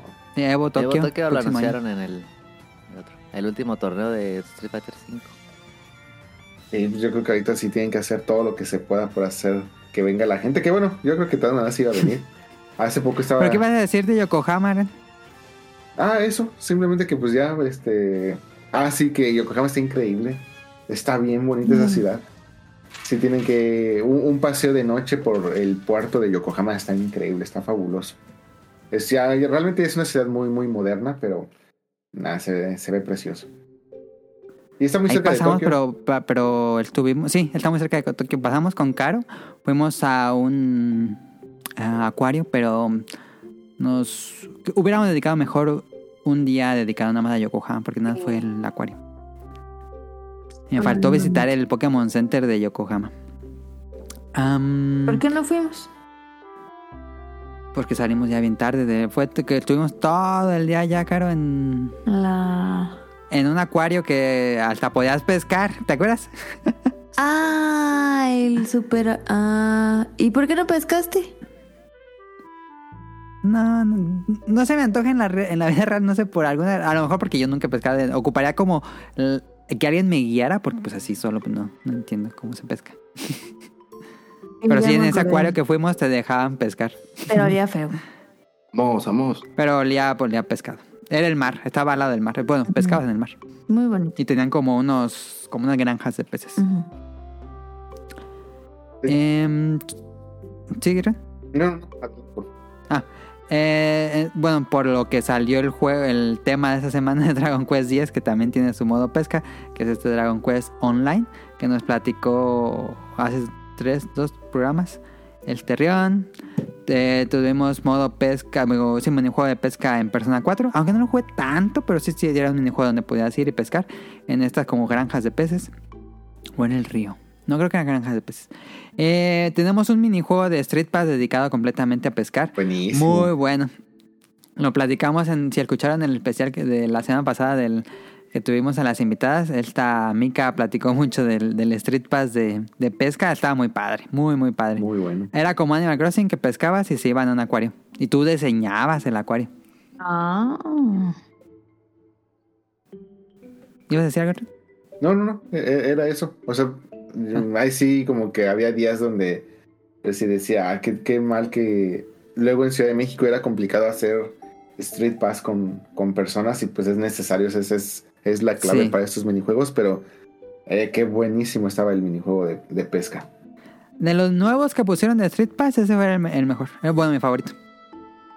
¿Qué era? ¿El de las flores? ¿El de pesca? El de las flores, el de uno como de administrar o algo de valores, algo de dinero. Ah, pues Y uno de cochecitos. Y uno de como de... Hay esos cochecitos que usan pilas y van en una pista. No me acuerdo cómo se llama esa... Scalectric. Ese es de los de Scalectrix. Era un minijuego, un minijuego de Street Pass de Scalectrix. Y bueno, estos no son minijuegos porque bueno, el Street Pass sí era un minijuego. eh, pero nada más son la actividad. Hades. Hades tiene pesca y por eso se debe de ganarse el juego del año. Hades tiene Em, que pesca. pescas en el infierno. Sí, ya decía Buenísimo, pescar. Sí, no me acordaba. Y se la das al, al chef del infierno Sí, está buenísimo. y te da ítems a cambio. Eh, Pokémon no tiene una pesca tal cual, pero capturas a los Pokémon de agua en ríos o en el mar cuando te dan una caña. Que eso, a ver, Rion, ¿sigue estando o ya tiene desde mucho que no está la caña de- en Pokémon? mm, No, sigue estando. Sigue estando, ¿verdad? Sí, sí, sí. Ya No me acuerdo. También puedes pescar en el Breath of the Wild, ¿no? No, en Breath of the Wild no hay pesca. Es, es matarlos así Ah, con sí, sí. bombas o flechas. Tienes razón. Pero sí ocupa los peces para las recetas. Entonces se me hace muy desaprovechado que no haya una caña Sí. de pescar propiamente Hubiera estado en, padre. en Breath of the Wild. Era DLC, pero. Este, no O pasó. sea, a ver si en el 2 ponen el modo pesca. Que curiosamente este de The Legend of Zelda Wind Waker, que todo es temática del mar, No hay. no hay pesca. Ah, Es verdad. Qué tontos.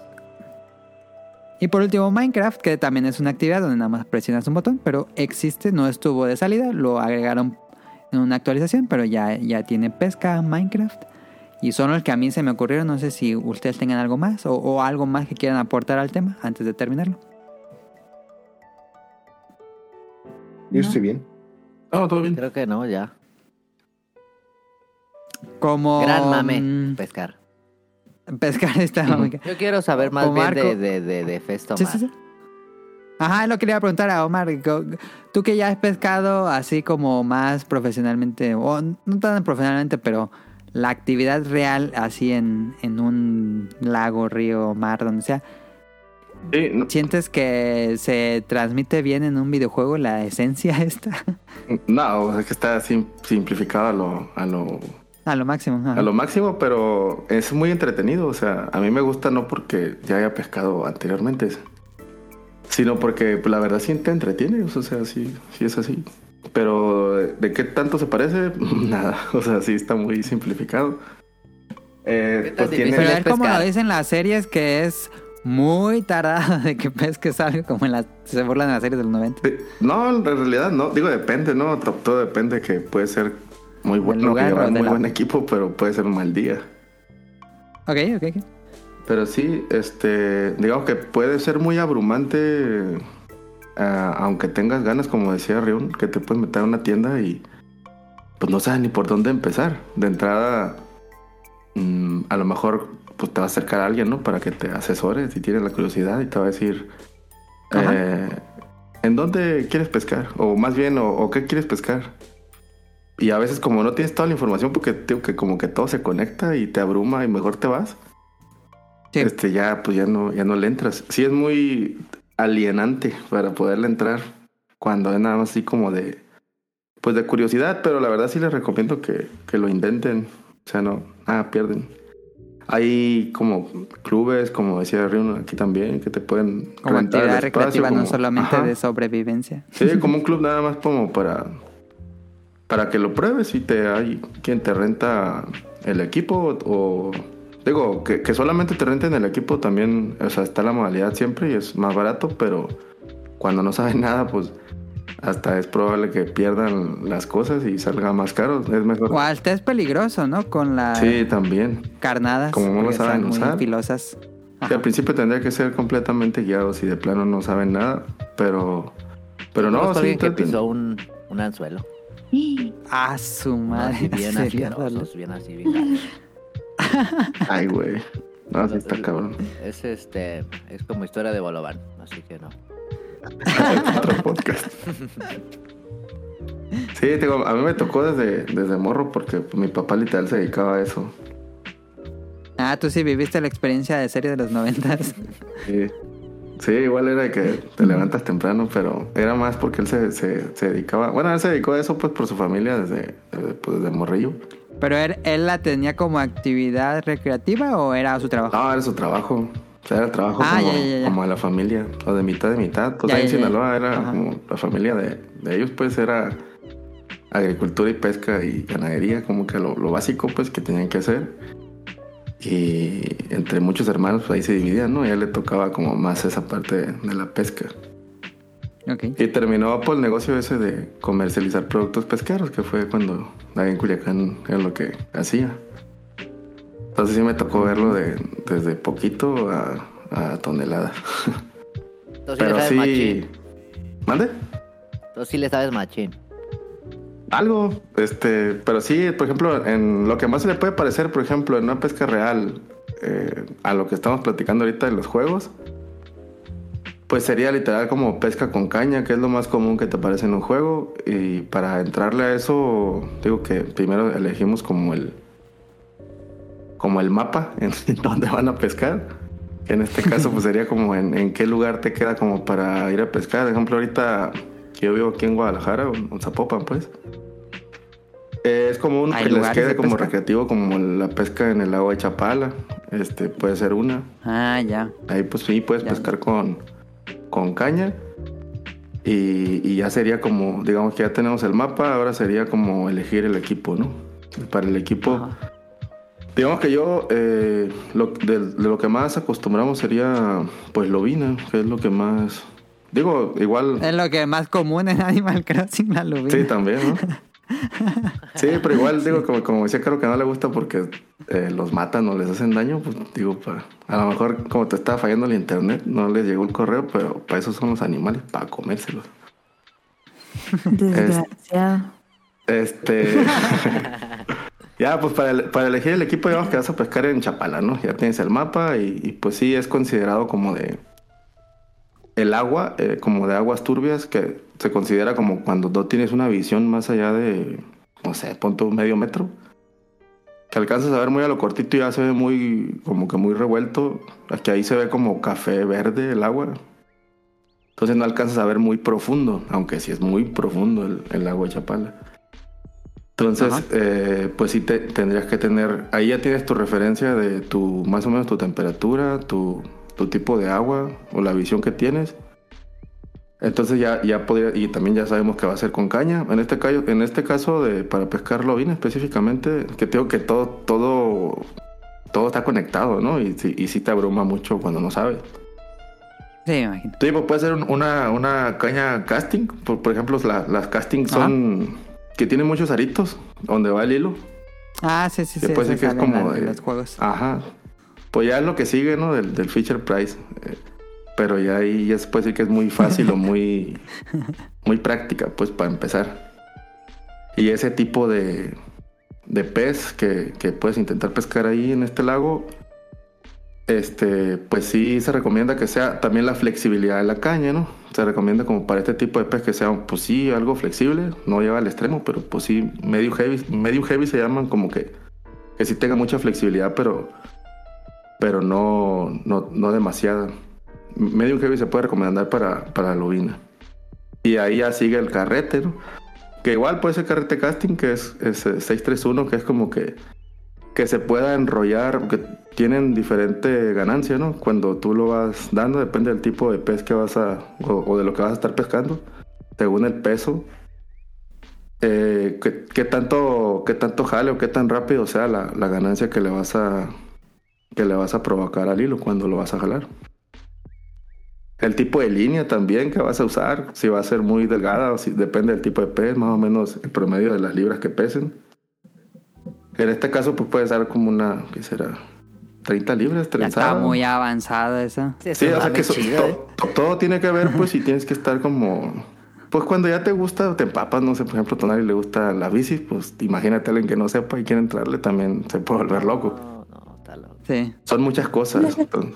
Entonces, aquí en el caso de la pesca también tengo que todo es la caña, el tipo de caña, la flexibilidad, carrete, la línea, el peso de la línea, el grosor, que digo que en este caso te podría ser una línea trenzada de 30 libras, como para que, que sí, eh, que sí alcance como a perderse, que no llame la atención, que se pierda la línea en, en el agua también, porque a veces pues eso mismo te provoca ruidos o, o haces que pues, los peces se vayan. Pero como es agua turbia, no hay problema con tipo de peso como tal, pues está bien. Y luego la carnada, que solamente para elegir la carnada, digamos que ya llegaste al, al que ya tienes la caña que necesitas, ¿no? O que ya sabes que ocupas. Eh, la carnada, por ejemplo, puedes usar curricanas en este caso, que son como los pececitos que se ven como un pececito y, Sí. y la y como los anzuelos abajo del pececito, ¿sí lo han visto? Ay, Sí, sí, sí. Ah, pues esos se usan mucho. En ese tipo de agua se usan paletones que tienen como en la punta, este, como. Te diré, pues sí, pues como una paleta de, de acrílico que es como plástico, que es transparente. Que Ah. esa, la función del paletón es que pegan las piedras como para hacer ruido y llamar la atención de los, en este caso la lobina, ¿no? Y la figura del, del- de la carnada, este, pues como un pececillo. ¿Qué color usarías o qué forma? Depende de lo que de lo que se coma o de lo que estén comiendo ellos en esa en esa ubicación. A veces que digo en el, tipo de aguas que ponemos en el ejemplo, pues se recomiendan usar como ¿o ¿qué serán? Colores colores como de los señuelos pueden ser pues blancos, como pues que hay ahí como charales o tipo sardinas así pequeñas que es lo que comen los, los peces. ¿Sí los han visto cuando están Sí. en los lagos así que se acercan y están como los peces chiquititos muy blancos? Sí, sí, sí, sí, sí. Sí. sí. Que lo están como picando así que están comiendo. Ah, pues el, tendría que más o menos la carnada parecerse a ese tipo de colores, ¿no? Este, o colores verdes, este, se ve como verde, caf- verde, como café verde el agua. Este, pueden ser colores también del tipo, tonos verdosos. Esos también te pueden servir ahí. Este, o rojos, porque también a veces hay como unos langostinos chiquitos que se ven rojitos, que digo, depende de lo que veas tú. Y es que alcanzas a ver, uno siempre se ve, depende del agua. Lo que estén comiendo es lo que tú tratas de tirar. Entonces, no llevas una sola carnada, llevas varias. También puedes usar gusanos, gusanos de plástico. Esos son más baratos, mucho más baratos. Y, y son caros, ¿no? También, por ejemplo, cuando te pierde un, un paletón, pues sí, lloras. Te dan ganas hasta aventarte por él.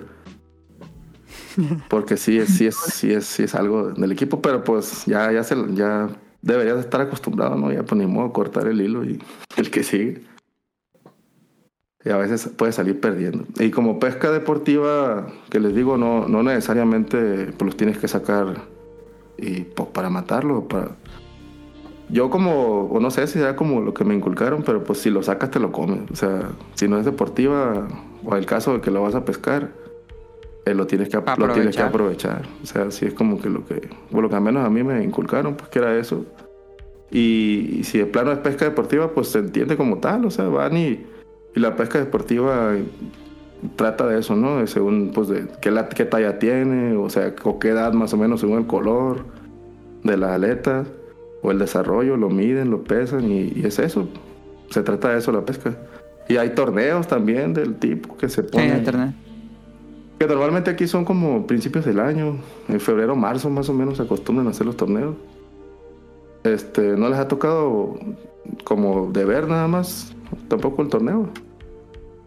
No, fíjate que sí, ¿no? Digo, también, es que igual y sí tendrían que gustarle, ¿no? Pero sí, pues se la pasan chido, es un es ambiente familiar. A mí sí me gusta, me gusta mucho.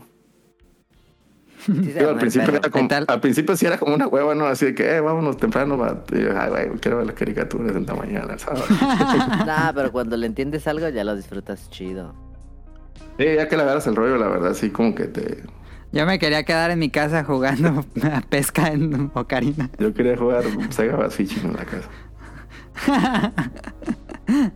Ahí está la clase 101 de pesca de Festo Mar. Muchas gracias. Sí, de hecho, cuando... has pescado en mar? Sí, también, pero es otro rollo. Sí, pues sí. Sí, me imagino. Sí, es otro rollo. O sea, sí, sí el equipo, sí se puede decir que, que, pues más pro. Lo más común, lo más recomendable, lo más económico, hasta hasta pueden intentarlo, como decía Rion, con, con la tablita. Y sigo, si, si tienen el lomo plateado, lo pueden intentar por ahí también y gastan muy poquito. Es nada más el, el, la línea, la línea y, y por los rayos de la tablita y, y el anzuelo y la plomada. Nada más que sí pongan la canada, no como el señor ese que era pura buena fe, porque está cabrón, no van a sacar nada.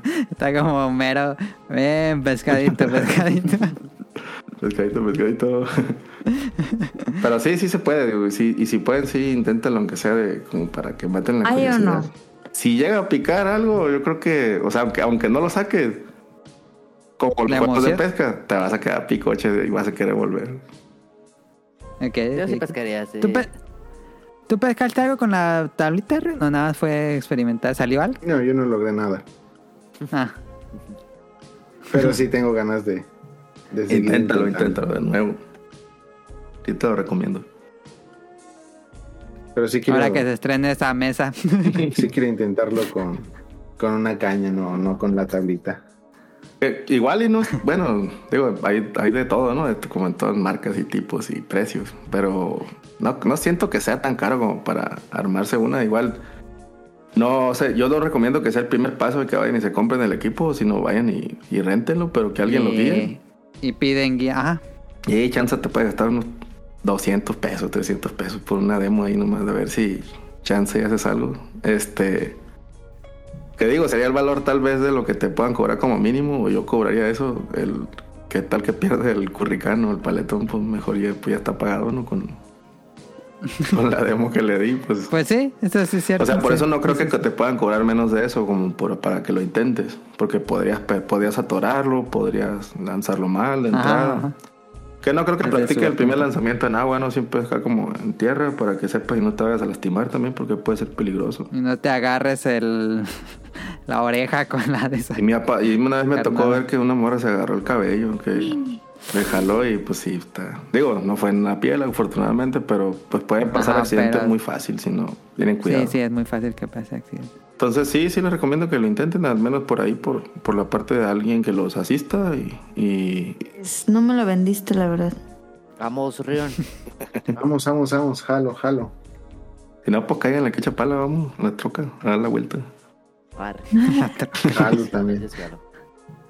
Nos llevamos la tablita y nos llevamos las cañas. Al que saque más. No, pues no, está tienen el- alguna duda el- o algo, tío. Pues es- en realidad pues, no es tan complicado, pero cuando no le saben sí puede ser muy, muy abrumante, la verdad. ¿Has pescado así algo grandote? Como grandote. O sea, un pescadón. Como monstruos del río de No, Cravan. tampoco, no mames. Animal Planet. Oye, ese estaba chido ese show, ¿eh? Ese programa estaba Y traía unos, traía unos, unos cañonones. Puros siluros, puros siluros de tres Pero metros. o sea, traía unas cañas así de no mames, de oro y así. Sí. Pues me ha tocado estar, pero no pescarlos yo. Por ejemplo, en Mazatlán pez vela, pero ya es en, en- Ah, en- pero ese en es el otro mar, ¿no? pedo, ¿no? Sí, pues que es un equipo muy grande. Ese ya es play shot. Sí, la no, velocidad tienes que, que lleva tienes que ir rápido, ¿no? Sí, por la velocidad que llevan y, y el tipo de ritual que hacen para empezar también. O sea, es- ya es otro rollo eso, pues sí, sí se necesita. O ya un. Conocimiento mucho. Son, efe- son fechas específicas, son mareas específicas. Sí, sí, o sí, sea, sí, eso son sí. muchas cosas que se tienen que dar. Ya en la escena ranked de, Sí, ahí de ya, pesca. ya es más terreno. Pero sí, sí me ha tocado estar, pero no yo ser el que lo pesca, ¿no? Pero sí colarme ahí en la fotillo la- cuando ya sacan el velo. ok, ok. Pues ya quedó el tema de esta semana. Vámonos al tema. opening. Sí, quedó, quedó divertido. Muchas gracias a, a Festo María Rion. A, a ver a cuántos ¿Escuchan la canción de esta semana? Díganos si les gustó el tema, igual y... Pues no, no sé. Si no les gustó, si les gustó, díganos. Sí, no, pues Pero bueno, no, Si no escuchen la canción de esta pues me semana. vale, la verdad. Menos Sí, pongan ahí vale comentarios. Me aburre. Ok, vámonos a lo que sigue. Escuchen esta canción muy buena y ahorita venimos.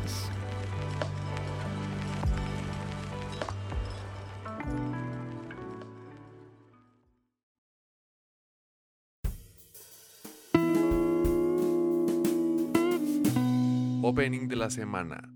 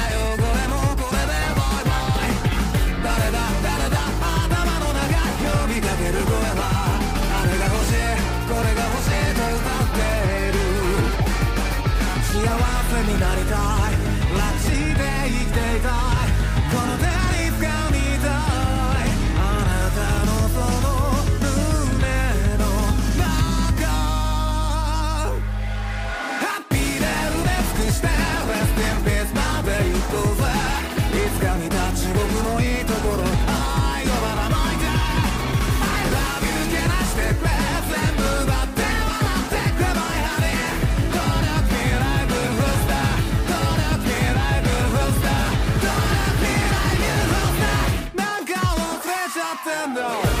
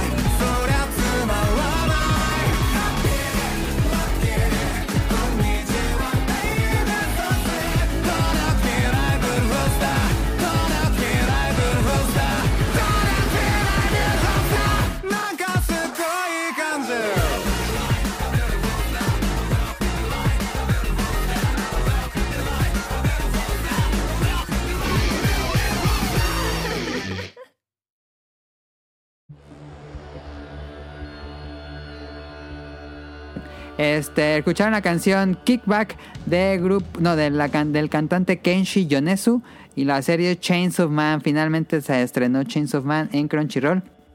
Lo estábamos esperando desde Oye, yo pues, quiero un año. pochita. Yo- Pochita es Yo gran pochita. Eh, la... Bueno, voy a platicar un poco de qué va.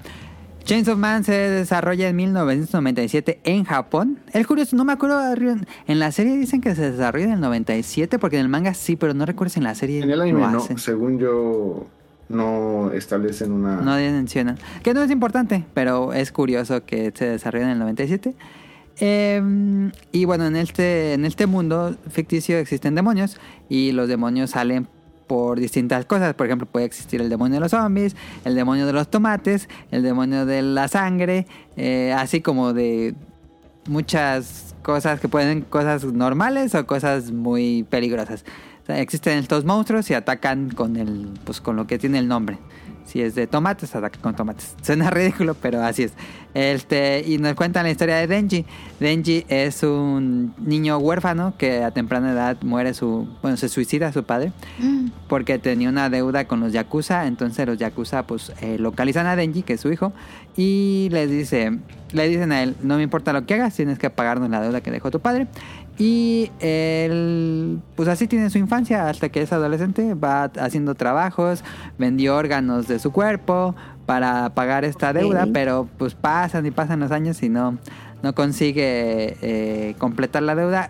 Eh, justo después del funeral de su padre, encuentra a este, ¿cómo se llama? A Pochita, este demonio de la motosierra, y se hacen amigos, eh, hacen un contrato y... No voy a espolearles nada más, pero eh, pasa algo con Denji y Pochita. Y bueno, pues no es spoiler saber que él se convierte en Chainsaw Man, el hombre de la motosierra, que tiene motosierras en los brazos y en la cabeza. Eh, y pues eh, pasa algo y él entra a trabajar en la agencia antidemonios de Japón, que es pues una agencia de agentes especiales que van y asesinan demonios que estén causando problemas en la sociedad. Y no sé si decirles más. Hasta eso, eso es lo que va del anime. Todavía no entramos al arco principal. Eh, a mí personalmente me está gustando muchísimo. Los vi en los episodios cada que se estrenaron, pero eh, como tuve problemas de internet hace unas semanas, este, no los vi como muy a gusto. Entonces, a, antier me puse a verlo de nuevo así, luces apagadas, todo, todo oscuro. Y me puse a ver de nuevo el episodio 1 y 2 otra vez. Y nada, está. Me, me gustó más, creo. Eh, grandiosa la producción que tiene Mapa es eh, fascinante. Se siente como si estuvieras viendo una película. Eh, bueno, es mi opinión. No sé, si ahorita Rian nos platica con su opinión. Eh, la animación muy, muy, muy fluida. Mi única queja con la animación es que cuando sale Chainsaw Man, que se transforma, eh, es CGI y, y no es un CGI malo. Pero se nota que es CGI, como que mm, a mí es algo como que siempre me decepciona un poco cuando los animes usan CGI. Pero no, no se ve mal. Pero personalmente hubiera preferido algo como lo que hacen con Mob Psycho, que es una animación hermosísima, como todo a lápiz. Eh, pues no, no sé si contarles más. Se va a poner. mira, la, premisa ahorita es muy sencilla. Este chico mata demonios junto con sus compañeros de la agencia de antidemonios. Esa es básicamente la premisa. Pero ya, ya acabé de leer la primera parte del manga, ya empezó la segunda. em, y la historia se pone más complicada de lo que parece. Es mucho más profunda, los personajes tienen mucha más profundidad. Em, puede que ahorita suene muy tonto incluso. Pero yo sí les diría... eh, quédense porque se va a poner buena, se va a poner interesante. No es el clásico Sean, siempre dicen que no es el clásico Sean, pero creo que se dicen no es el clásico Sean. El protagonista es un pues un rebelde, es un chico que nunca tuvo una infancia y quiere experimentar todo, entonces es muy rebelde, me recuerda mucho a, a Onizuka, si vieron GTO o Great Teacher Onizuka, me recuerda mucho a Onizuka cuando era niño.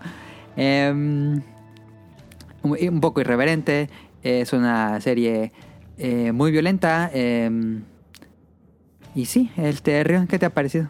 Ah, la adaptación en el anime me pareció increíble. Eh, saben que yo soy más de manga que de anime y yo siempre soy Ajá. el típico que recomienda lean el manga en lugar del anime. Pero yo creo que aquí sí me atrevería a hacer la excepción y les diría que si ahorita no están como que todavía empapados o no han comprado todavía ningún manga o algo así, yo sí les diría espérense y síganlo por el anime porque por lo que se ve yo creo que promete eh, bastante, creo que se está disfrutando. Lograron hacer una adaptación eh, que rebasó completamente mis, mis expectativas. La relación que tiene Denji con este Con Makima. con Makima, eh, por ejemplo, en el japonés la, Ajá. hay ni- varios niveles en las que te puedes expresar con una persona que ves desde la forma muy formal hasta la forma en la que te hablarías, por ejemplo, con personas como tu mascota. Entonces, Ajá. Makima es la manera en la que le habla a, a Denji. Que yo sé que a lo mejor este tipo de detalles como que pasan desapercibidos. No sé cómo sea en, en la La traducción. Pero justamente cómo lo, lo adaptan en el, en el anime. Y además otra cosa muy interesante. Este es de los pocos animes donde yo he visto que han dejado o adaptado los diálogos del manga tal cual en el anime. Obviamente cuando Ah. haces un anime no puedes dejar los textos tal cual porque pues obviamente en un manga tienes que Muy poco. tienes que hacer como que textos justamente para el, el coma que quepan dentro Ajá. del coma y, y ya pero pues en un anime te tienes que extender más entonces pues es muy común que modifiques un poco el diálogo lo extiendas más algo así pero aquí la adaptación en la duración lo hacen de otra manera y han dejado los diálogos casi casi intactos entonces se me hace completamente fabuloso cómo representan toda esta eh, relación que tiene Denji. Denji se me hace eh, también un personaje súper carismático. Sí. Mm, Te sí, cae sí, bien sí, a sí. la primera. Este, no. Creo, creo que es muy fácil como que ser empático con él. Encariñarte. Ajá. Eh, no, no, no es una. No es un personaje pretencioso, no es un personaje que aspira a ser el mejor del universo, algo así. El mejor cazador de demonios. O sea, es completamente un adolescente. Se, se nota luego, luego que es un adolescente que, pues simplemente por las eh, carencias que llegó a tener, tiene otro tipo de. otra forma de ver el mundo.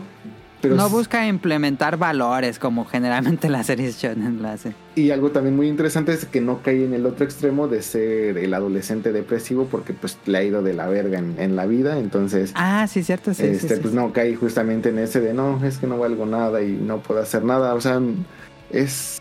eh, eh, véanlo. O sea, desde el primer capítulo te, te encariñas con él.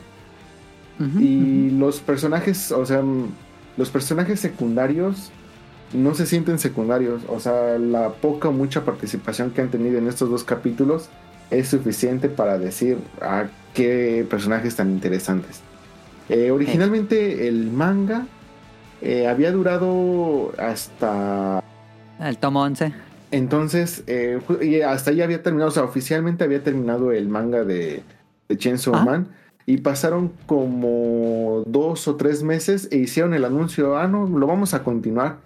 Que fue una sorpresa así, pues para todos, así de, ah, porque el final, bueno, mm, ah, es que no quiero spoilear. Spoilear nada, pero No, bueno, dejémoslo así. ya. termina el arco de Denji. Este. Yo, yo creo que mucha gente no terminó decepcionada. O sea, se me hacía como que un, A mí me gustó mucho. un cierre bastante. Te puedes quedar bastante, bastante satisfecho y decir ahí Sí. terminó y listo. Pero este siguieron la serialización. Este, de hecho, ya hay un tomo este, de esta nueva Ya, ya serialización salió el 12. que ahora, pero ahora no se serializa en la Shonen Jump, que es muy curioso, o sea, este, este, este tipo de historias se serializaban en la, en la Shonen Jump, y ahora se serializa en el Shonen Jump Plus, que es la aplicación de, Ajá. de manga oficial de Shueisha. Entonces, eh, pues la historia continúa, entonces, este, pues va a ser, va a haber como que un lore, eh, se amplía como que el lore. Entonces es una serie que vale la pena que, que la vayan siguiendo porque pues al parecer lleva una muy buena aceptación, la historia es muy buena, los personajes son carismáticos, entonces al parecer va a haber Chainsaw Man para rato, entonces pues entrenle al anime, yo sí les recomiendo, échense el anime, tengo entendido que van a ser 11, 12, epi- 12 episodios. Creo que 12 episodios. Eh, dudo muchísimo que vaya a englobar la, al menos los No, primeros no 11 creo. Yo creo que.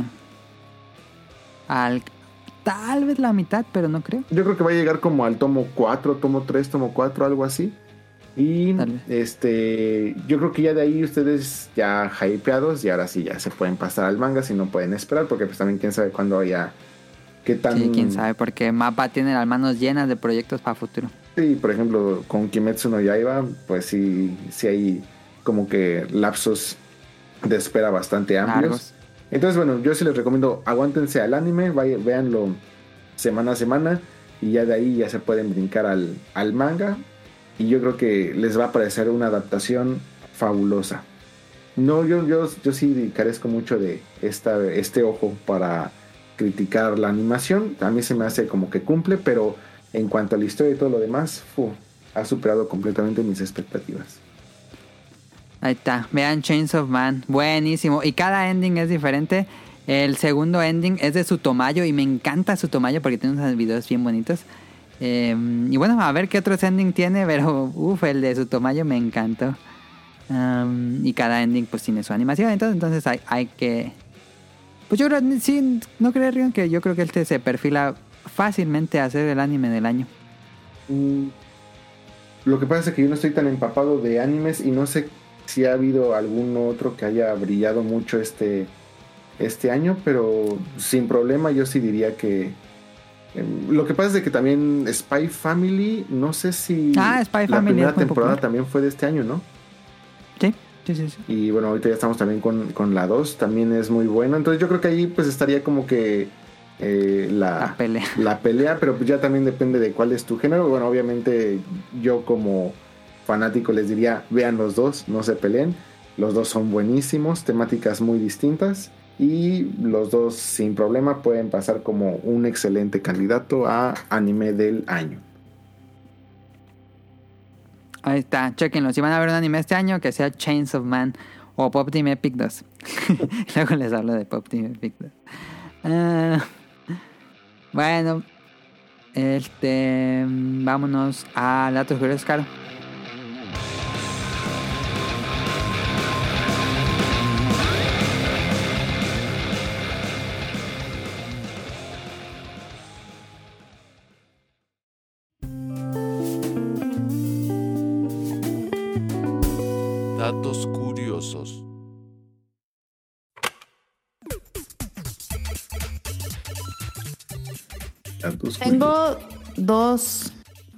Nada más, perfecto. No, o sea, espérate. ¿Eh? ¿Dónde están? No Bueno, eso fue datos los curiosos. No, no, no, Vámonos espérense. No, aquí está, aquí está. ¡Cállate! Este. Tengo. Datos curiosos de pesca y.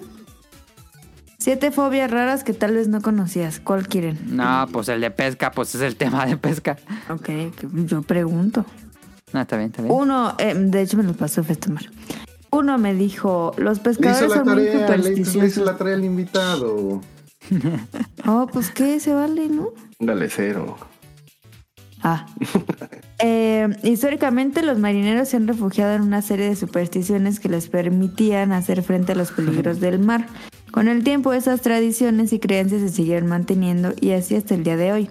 Los pescadores deportivos son una comunidad sumamente supersticiosa. Sí, me imagino. Número ¿No dos, cuidado con las barcos? aves. Ah, dicen que no. Ah, qué machistas. Dice, cuidado con las aves. Al pescar en mar es recomendable estar atentos no solo al mar, sino también al cielo. Los pelícanos y otros tipos de aves pescadoras con frecuencia se lanzan sobre los señuelos por puro instinto. Ah, qué, qué babosos. y hay una app oficial de pesca deportiva. Se llama la Comisión bueno, no, la Comisión Nacional de Acuacultura y Pesca, se llama CONAPESCA, lanzó una aplicación de Pesca México que permitirá conocer los sitios de destinos de pesca, especies existentes de peces, torneos, eventos, puertos, marinas, fases lunares, pueblos mágicos para fomentar la pesca deportiva en el México. Y la app no oficial de pesca en Japón se llama Fishing Spirits. Descárguenlo ya. Lo que es, lo que es Rion y, y Tonali, que ponen mucha fusión en el juego, tienen muchos cupones de Pro Shop, yo creo. Es como en el fútbol sí que ya cada rato hacen la mención. Yo sí tendré una playera de, de Bass Pro, eh. Sí. Playera verde así. Bass Pro. Sí, cómo no. ¿Tienes algo más, Cara? No. Ok, vámonos a random. Uy, uy, uy, uy,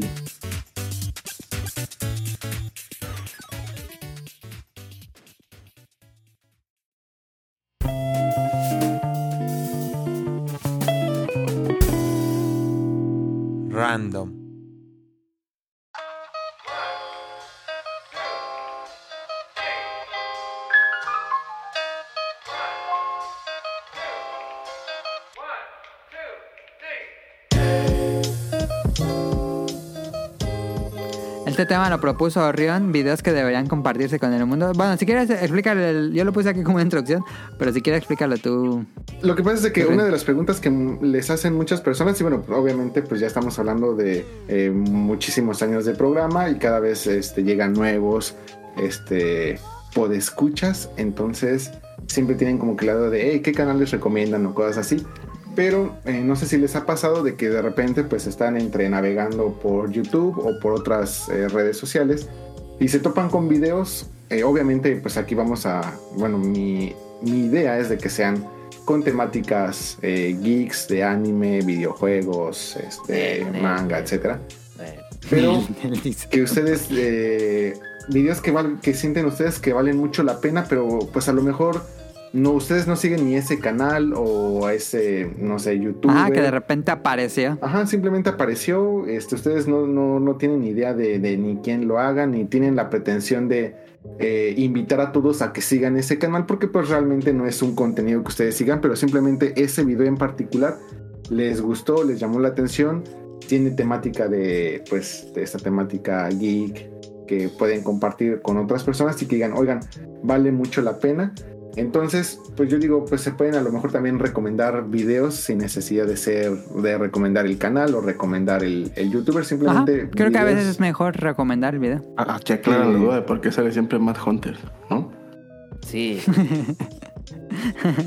Y, o sea, pues también este, o sea, como que compartir como que de ese tipo de contenido que yo creo que son joyas muy interesantes, que yo creo que también puede aportar mucho y luego pues para las personas que no tienen que ver, yo soy de los que luego sí pide la pizza o pide el McDonald's, pone YouTube y me pagan. Y hasta que no encuentras un video ya bien fría la pizza, pero hasta que no encuentres el video indi- indicado. Así es, No, yo te- sí me la como. o ya me terminé la comida y apenas voy a elegir un video. Entonces, pues yo creo que este espacio se puede servir mucho para que, pues ya sea que el, el staff o los invitados, pues si tienen algún video Sí, que, puede ser un, un tema recurrente en el programa.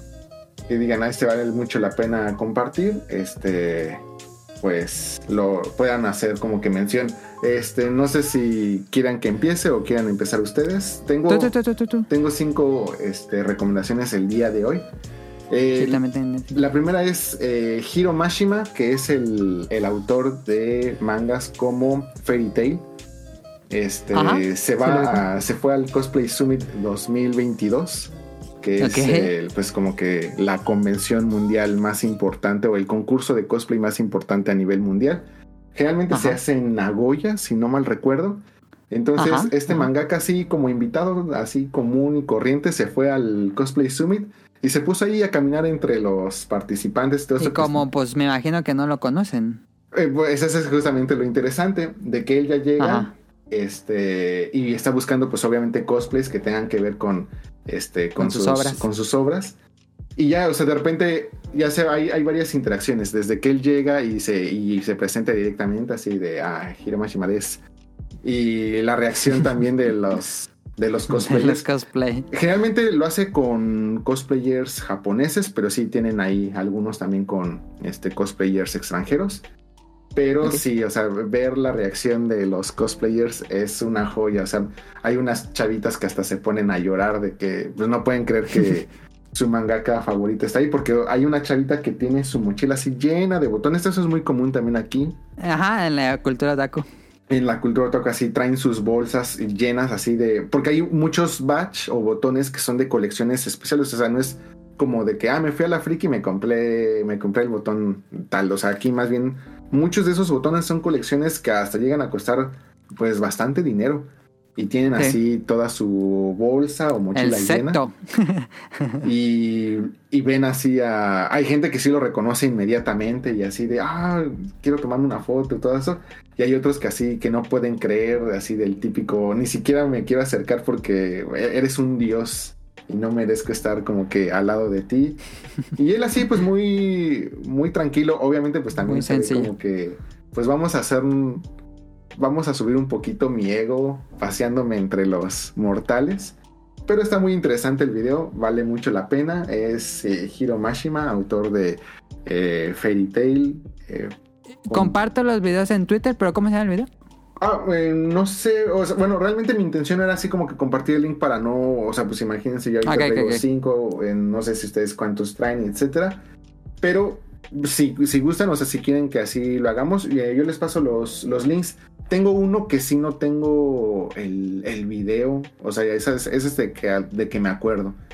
Pero... Ah, ¿qué, qué, qué? O también digo, si a alguien le interesa, pues ya este, mandan mensaje o dan reply y, y con gusto se los pasamos. Porque es que sería como que compartir 10 videos así como que en cadena. No sé cómo se Sí, hace en, también. en Twitter. Pero, o sea, como ustedes digan. Pero es simplemente como que hablarles de un... de ese video. O si tienen la- interesante. la- el interés, nos dicen en Twitter y se los compartimos. Así es. Bueno, esa es la, la primera recomendación. Eh, nos vamos, si quieres decirlos todos seguidos o nos vamos y uno. Ah, si quieres eh, uno tú también, porque si esto se alarga mucho, pues si quieren podemos dejarlo hoy a tres y pasar a este otros para futuras ocasiones, como ustedes Ok, ok, ok. Em, yo puse aquí, el primero fue uno que así, como él se rió, me salió de repente. En YouTube se llama, no es que está en inglés, pero este es, es la historia de los monstruos de bolsillo si vi- vivieron a inicios de los 90 en México. Probablemente conocieron las cajitas Sonrix que incluían los monstruos del bolsillo y para una generación eso fue la cosa más fascinante y nos volvimos eh, obsesionados con estos monstruos que pues piénsenlo era como Pokémon pero antes de Pokémon eran unos juguetitos chiquitos que eran unos monstruos literalmente eran los monstruos clásicos de la literatura eh, y de pues leyendas urbanas y todo eso eh, me gustaban a mí mucho y bueno, si quieren conocer cómo es que estos existieron, porque en México nos llegaron por medio de las cajitas felices de Sonrix, pero en Estados Unidos fue completamente diferente, no, no aparecía así.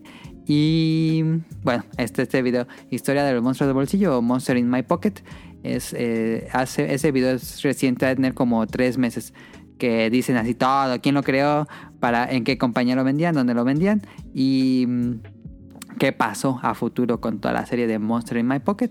Si les interesa, es, es, este. que tal vez es para público de cierta edad, pero a mí me, me fascinan los monstruos del bolsillo y quién sabe qué pasa con mis monstruos del bolsillo. No sé quién quiera seguir. Si nadie tiene, pues Yo- sigo yo. Es que yo no. Es que, mira. Yo puse ahí de este. de mm, Religion of Sports. Que un día me salió. Pero ahora ya lo sigo mucho. Entonces, este. Que creo que ya no han subido videos. ¿Ese es un canal o es un es video? un canal. Pero es que está bien pasado. Este, esos, esos vatos hacen documentales de. de deportes. Ah, sí, ya me acuerdo que nos dijiste una vez. Pero es que está increíble. Es, la producción es así que no te lo puedes creer. Y hablan como de los deportes como algo divino. Como...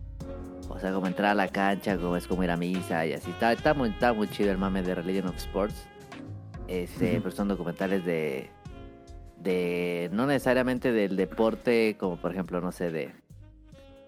eh, fútbol, sino de una carrera en específico o de un atleta en específico. De, Ok, de un torneo en específico. Ajá, tienen, por ejemplo, eh, creo que el más popular que tienen es el del ITT, que es eh, eh, Ice, Isle of Men, que es la carrera de motos más peligrosa del mundo. Este, y tienen un documental de esa madre que siempre se mata gente en esa, en esa carrera. Y este, y está perra, está perra. El Valle Royal de las motos. No, es que se maman, es así como en una isla, es en callejera. Y, o sea, si cierran. Y lo dejan caer en un camión. No, si cierran y todo, pero van, van en las motos así a 300 kilómetros por hora, pero luego hay topes. Y así, no mames.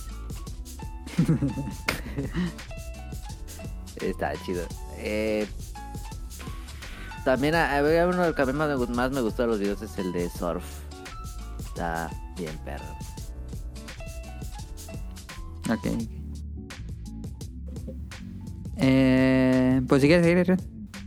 Una de las cosas que a mí, antes de venir a, a vivir para acá, me gustaba mucho era seguía como canales, más, más bien seguía blogs de en ese entonces españoles que estaban viviendo aquí en, en Japón. Y me gustaba mucho como toda esa cultura de cómo empezó Akihabara, porque bueno, ya lo he dicho muchas veces por aquí, pero bueno, Akihabara actualmente ya no es nada de lo que era Akihabara, incluso hace 10 años. Ya no hay muchas tiendas icónicas, ya no hay muchas tiendas importantes, ya de hecho ya son casi casi puras tiendas de venta de computadoras y listo. Entonces, eh, un- una vez encontré un video de un francés, si no mal recuerdo, que supongo que ha de estar viviendo aquí en, en Japón, no, no sé qué haga. Y este entrevista a uno de los dueños de una de las tiendas más pequeñas de Akihabara, cuando Akihabara únicamente se. Cuando inició se dedicaba únicamente a vender componentes para radios, ventiladores y cosas así. Para que la gente pues pudiera pues Reparar. reparar, o construir sus propios Cuando la gente con- reparaba y no todo se desechaba. Entonces, eh, Akihabara pues realmente eh, originalmente nació en un, en un espacio abajo de un puente de, de uno de los Ajá, trenes. ajá. Entonces Sí, sí, era como un, este, un pequeño, más bien un pequeño espacio donde había varias tiendas, pero pues son tiendas súper, súper pequeñitas. No tengo idea de cuántos metros cúbicos sean. Como. Ay, no, creo que es. Dos por dos.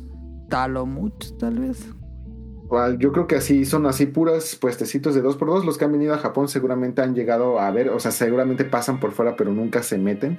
Es justamente abajo de un puente, de, de donde pasa el, el tren. Y, Sí, sí, y sí, son puros pues, este, puestitos así de, de como 2x2. Y uno de los que, una de las personas que fue pionera en este nacimiento de lo que fue Akihabara y evolución que le ha tocado ver toda la evolución de Akihabara hasta pues su declive actual pues ya dice, yo ya me, me retiro, yo ya voy a cerrar mi, mi, mi local porque pues simplemente ya, ya no hay mercado para, para nosotros, esto ya no es simplemente negocio. Él estuvo 43 años vendiendo y antes de él estaba su papá. Entonces cuenta mucho de la historia de justamente esta evolución de, de Akihabara, cómo ha sido pues también su vida, cómo, qué experiencias tiene vendiendo en un lugar así. Entonces es un video de 16 minutos. Eh, Muy bonito. La, la otra vez nos lo compartió Rian. No, hombre, ya estaba llorando al final. Eh, pues el señor pues ya es una persona, ya es una persona mayor. Este, pues cuenta con, pues ahora sí que la otra parte de lo que, pues nosotros vemos Pero, como... pero suena triste, pero lo dice muy emocionado como todas sus vivencias en Akihabara. Eh, es una persona que tiene muchísima fe en el, en el futuro. O sea, pues simplemente sabe que pues no hay manera de detener el tiempo. No hay. Eh, o sea, pues pierdes mucho tiempo como que lamentándote por las cosas que sucedieron. Entonces, pues más vale ponerte a trabajar y tratar de hacer algo por, por lo que viene. Entonces, pues es una persona muy optimista. Eh, yo creo que Ah. representa bastante bien el japonés eh, post Segunda Guerra Mundial. Entonces, este, yo creo que es una forma de poder todavía alcanzar a experimentar lo, el nacimiento o el surgimiento de Akihabara, como de realmente de qué iba Akihabara, cómo han cambiado los tiempos y en 16 minutos las experiencias que cuenta este señor, pues yo creo que valen mucho la pena escuchar, ver cómo es el puestecito y todo esto. Entonces es un, es un video que recomiendo ampliamente, es del canal Tokyo Lens Y el, Tokyo Lens, el video en inglés se llama Saying Goodbye to Tokyo's Tiniest Shop Akihabara. Por si a alguien le, le interesa, les digo, y si son, es una tiendititititita. son 16 minutos y pues vale muchísimo la, la pena. E incluso Sí, este, si están como que muy bien eh, con el oído en... Es, ah, no, porque sí son en subtítulos, ¿no? Sí, les iba a Sí decir, tiene subtítulos, sí si tiene quieren subtítulos. escúchenlo nada más, pero no, si, si es con subtítulos, si no saben japonés, pues sí lo van a tener que, que ver forzosamente, pero vale la Pero pena. tiene subtítulos. 16 minutos bien invertidos. Eh, no le pregunté a Festomer si tenía o había seleccionado algún video. No, no. Ok, ok. Este. Yo digo rápido otro. Yo puse The Golden Age of Horror Comics, parte 1 y 2. Estos sí son videos largos. Este, son dos videos de una hora y media cada uno. Si les gustaría. Este es el canal In Praise of Shadows. Y eh, son dos videos que me. Bueno, tal vez no soy como el más conocedor de cómics americano. Pero este me gustó mucho porque pues no, no- habla todo como el nacimiento, el clímax y la caída de los cómics de horror americanos. eh, con de- pues grandes eh, escritores de horror eh, escribían estos cómics y como pues la censura llegó a Estados Unidos y pues básicamente satanizaron los cómics y todos los pues la censura, el, el Comics Code, el que le dicen, ahí narra así de, a detalle completamente eh, cómo sucedió todo este proceso. Y pues básicamente lo que ocurrió con esto es que alteró por completo la escena del cómic americano. Y también este afectó un poco el, en, la, en la escena occidental, en Europa. Eh, pues yo no sé si sea así, pero yo me imagino que si no hubiera ocurrido esta de vernos tan, o bu- bueno, las personas de su momento verse tan santurronas, pues el medio americano de cómic hubiera evolucionado un poco más como lo hizo el manga, que bueno, el manga tal vez uno lo puede pensar que son de superhéroes, buenos contra malos, pero pues el manga es gigantísimo y tiene un resto de género, tanto para todo tipo de personas, y a lo mejor eso hubiera pasado con el cómic americano, pero en estos dos videos de Golden Age of Horror Comics, cuentan cómo pasó a la caída del cómic, básicamente la caída del cómic americano. Muy interesantes eh, si les interesan los cómics de horror, aunque no sea tanto, digo, se llama The Golden Horror Comics, pero mm, eh, habla en general de- de- del cómic americano en general. Me, gustaron bueno eso, ¿eh? muchísimo. Sí, son, son, son dos, son como tipo documental, eh, me gustó muchísimo. Y bueno, el canal es muy bueno. A mí me gusta mucho el canal de Impress of Shadows, que es un chico que habla de, de cosas de horror. Y que nos ponga ya que en el Twitter si es canon, sí lo veo. Este, no, no, no sé cuál, no sé cuál elegir, pero este. Tu último, si quieres. Ah, y, y, guarda- y, te- y seleccionas unos nuevos para algún próximo episodio. es que aquí te- tengo la lista. Pues, a ver, me, me voy a ir entonces en, en el orden que los haya puesto. Este, hay un canal que se llama Connor TV. No tengo ni idea de si se dedica 100% a hacer esto, eh, a qué se dediquen sus otros canales. Eh, les digo, no, no es recomendar el, el canal, no tengo ni idea de, del canal, pero tiene un video muy interesante que es que eh, el video se llama algo así como A Penny for a PS5. Entonces, su objetivo es, él se va a una de estas convenciones de tarjetas en Estados Unidos. Entonces, eh, pues hay muchas, eh, dentro del mismo espacio, pues hay muchos vendedores de, de tarjetas, eh, pues de varias cosas. Y generalmente pues son tarjetas eh, raras, caras, etc. Y su objetivo es de que él empieza con un centavo, trata de conseguir una tarjeta, lo hace de Pokémon. Trata de conseguir una tarjeta de Pokémon y su objetivo es con esa tarjeta que consigue empezar a hacer cambios. eh, obviamente pues tratándole de tirar a una tarjeta mejor cada vez en ese cambio. Y eh, para que al final llegue a una tarjeta con un valor eh, equiparable a un PlayStation 5. O sea, obviamente él dice, pues yo me quiero comprar un PlayStation 5, vamos a hacerlo a través de eh, una tarjeta de Pokémon. Entonces quiere conseguir una tarjeta de Pokémon equivalente a ese precio para poderse comprar su PlayStation 5. Entonces, este, pues justamente eh, cómo hace el trade, cómo va con los diferentes puestos, cómo trata de negociar, eh, pues tengo esta tarjeta. Eh, Como de side quest de Zelda que vas cambiando un ítem por otro ítem. por otro. Exactamente así, y por eso yo creo que me llamó mucho la atención. Obviamente, pues hay, eh, hay unos trueques donde pues, lo mandan mucho a volar, le dicen no, no, no te alcanza. Hay otros incluso donde le dicen no es, no es, no es un cambio parejo, pero pues para fines de ayudarte a, a tu objetivo, pues a ver, este, te vamos a echar la mano y le, y le aceptan el, el trade. Entonces, está bastante interesante. Se llama, el, el canal se llama Connor TV y el video pues lo pueden encontrar yo creo como Penny for PS5. Este, como su, Suena interesante, lo voy a ver. su travesía de tratar de cambiar un centavo de dólar por un PlayStation 5. ¿Lo consigue? ¿No lo consigue? Chéquense el video si les llama la atención. ¿Conocen a alguien que podría hacer eso? Yo veo a Now Clover saliéndole perfecto. güey. no lo había pensado, pero sí. Estaría, estaría muy interesante. Ahí está la idea de Now para que hagan la versión mexicana. Su, su canal cuando llegue a Canadá dijo que se iba a ir. Ah, sí, es cierto. Y bueno, ya para acabar, yo digo uno rápido. Este, este se llama How I Got Into Gaming. De Fought for, el canal se llama Fought for Dogs. For Dogs, este me salió así de random, así de repente en, en YouTube. Y dije, ¿qué pedo? Porque era una señora que hablaba de Shin Megami Tensei. Y dije, ¿qué pedo? Una señora habla de Shin Megami Tensei. Y lo puse. Y sí, es una. Es un canal de esta señora que, que- Ay, no me acuerdo cómo se llama, perdón. No me acuerdo cómo se llama la señora. Pero su canal se llama Football Dogs. Y. Ella tiene más de 80 años, ah, pero juega, cuál es. Juega muchos RPGs japoneses así oscuros. Atelier, Shin Megami Tensei, mucho de Atlus. Y hasta compra figuras. Este. Y en este video, que es el que yo que recomiendo, que fue el que me recomendó YouTube, eh, How I Got Into Gaming, explica toda su historia. Por qué a los.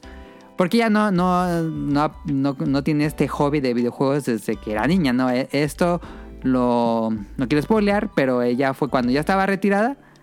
Eh, pasó algo y fue que entró a jugar videojuegos. Y aquí en este video lo explica a detalle y es, es muy bonito, es, es muy conmovedor toda la historia de esta señora.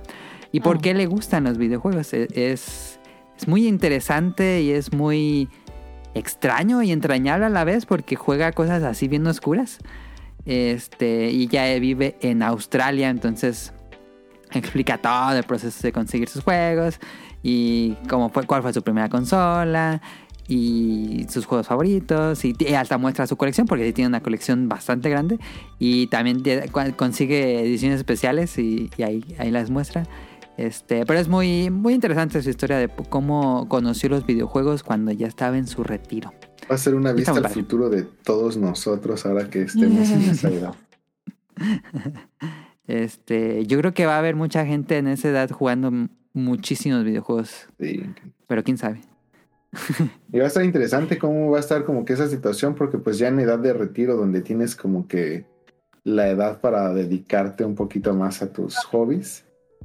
Yo creo que hasta no me sorprendería que va a llegar un momento donde va a haber un auge de canales con personas ya un poco más adultas, Ah, sí, sí, sí, sí, sí veo eso, ¿eh? como que tanto gastando como compartiendo sus este Sí, sus impresiones de ese tipo de, de contenidos. O sea, lo digo en general, o sea, no solamente videojuegos, o sea, sí veo mucha gente pues en cómics, en mangas, en figuras.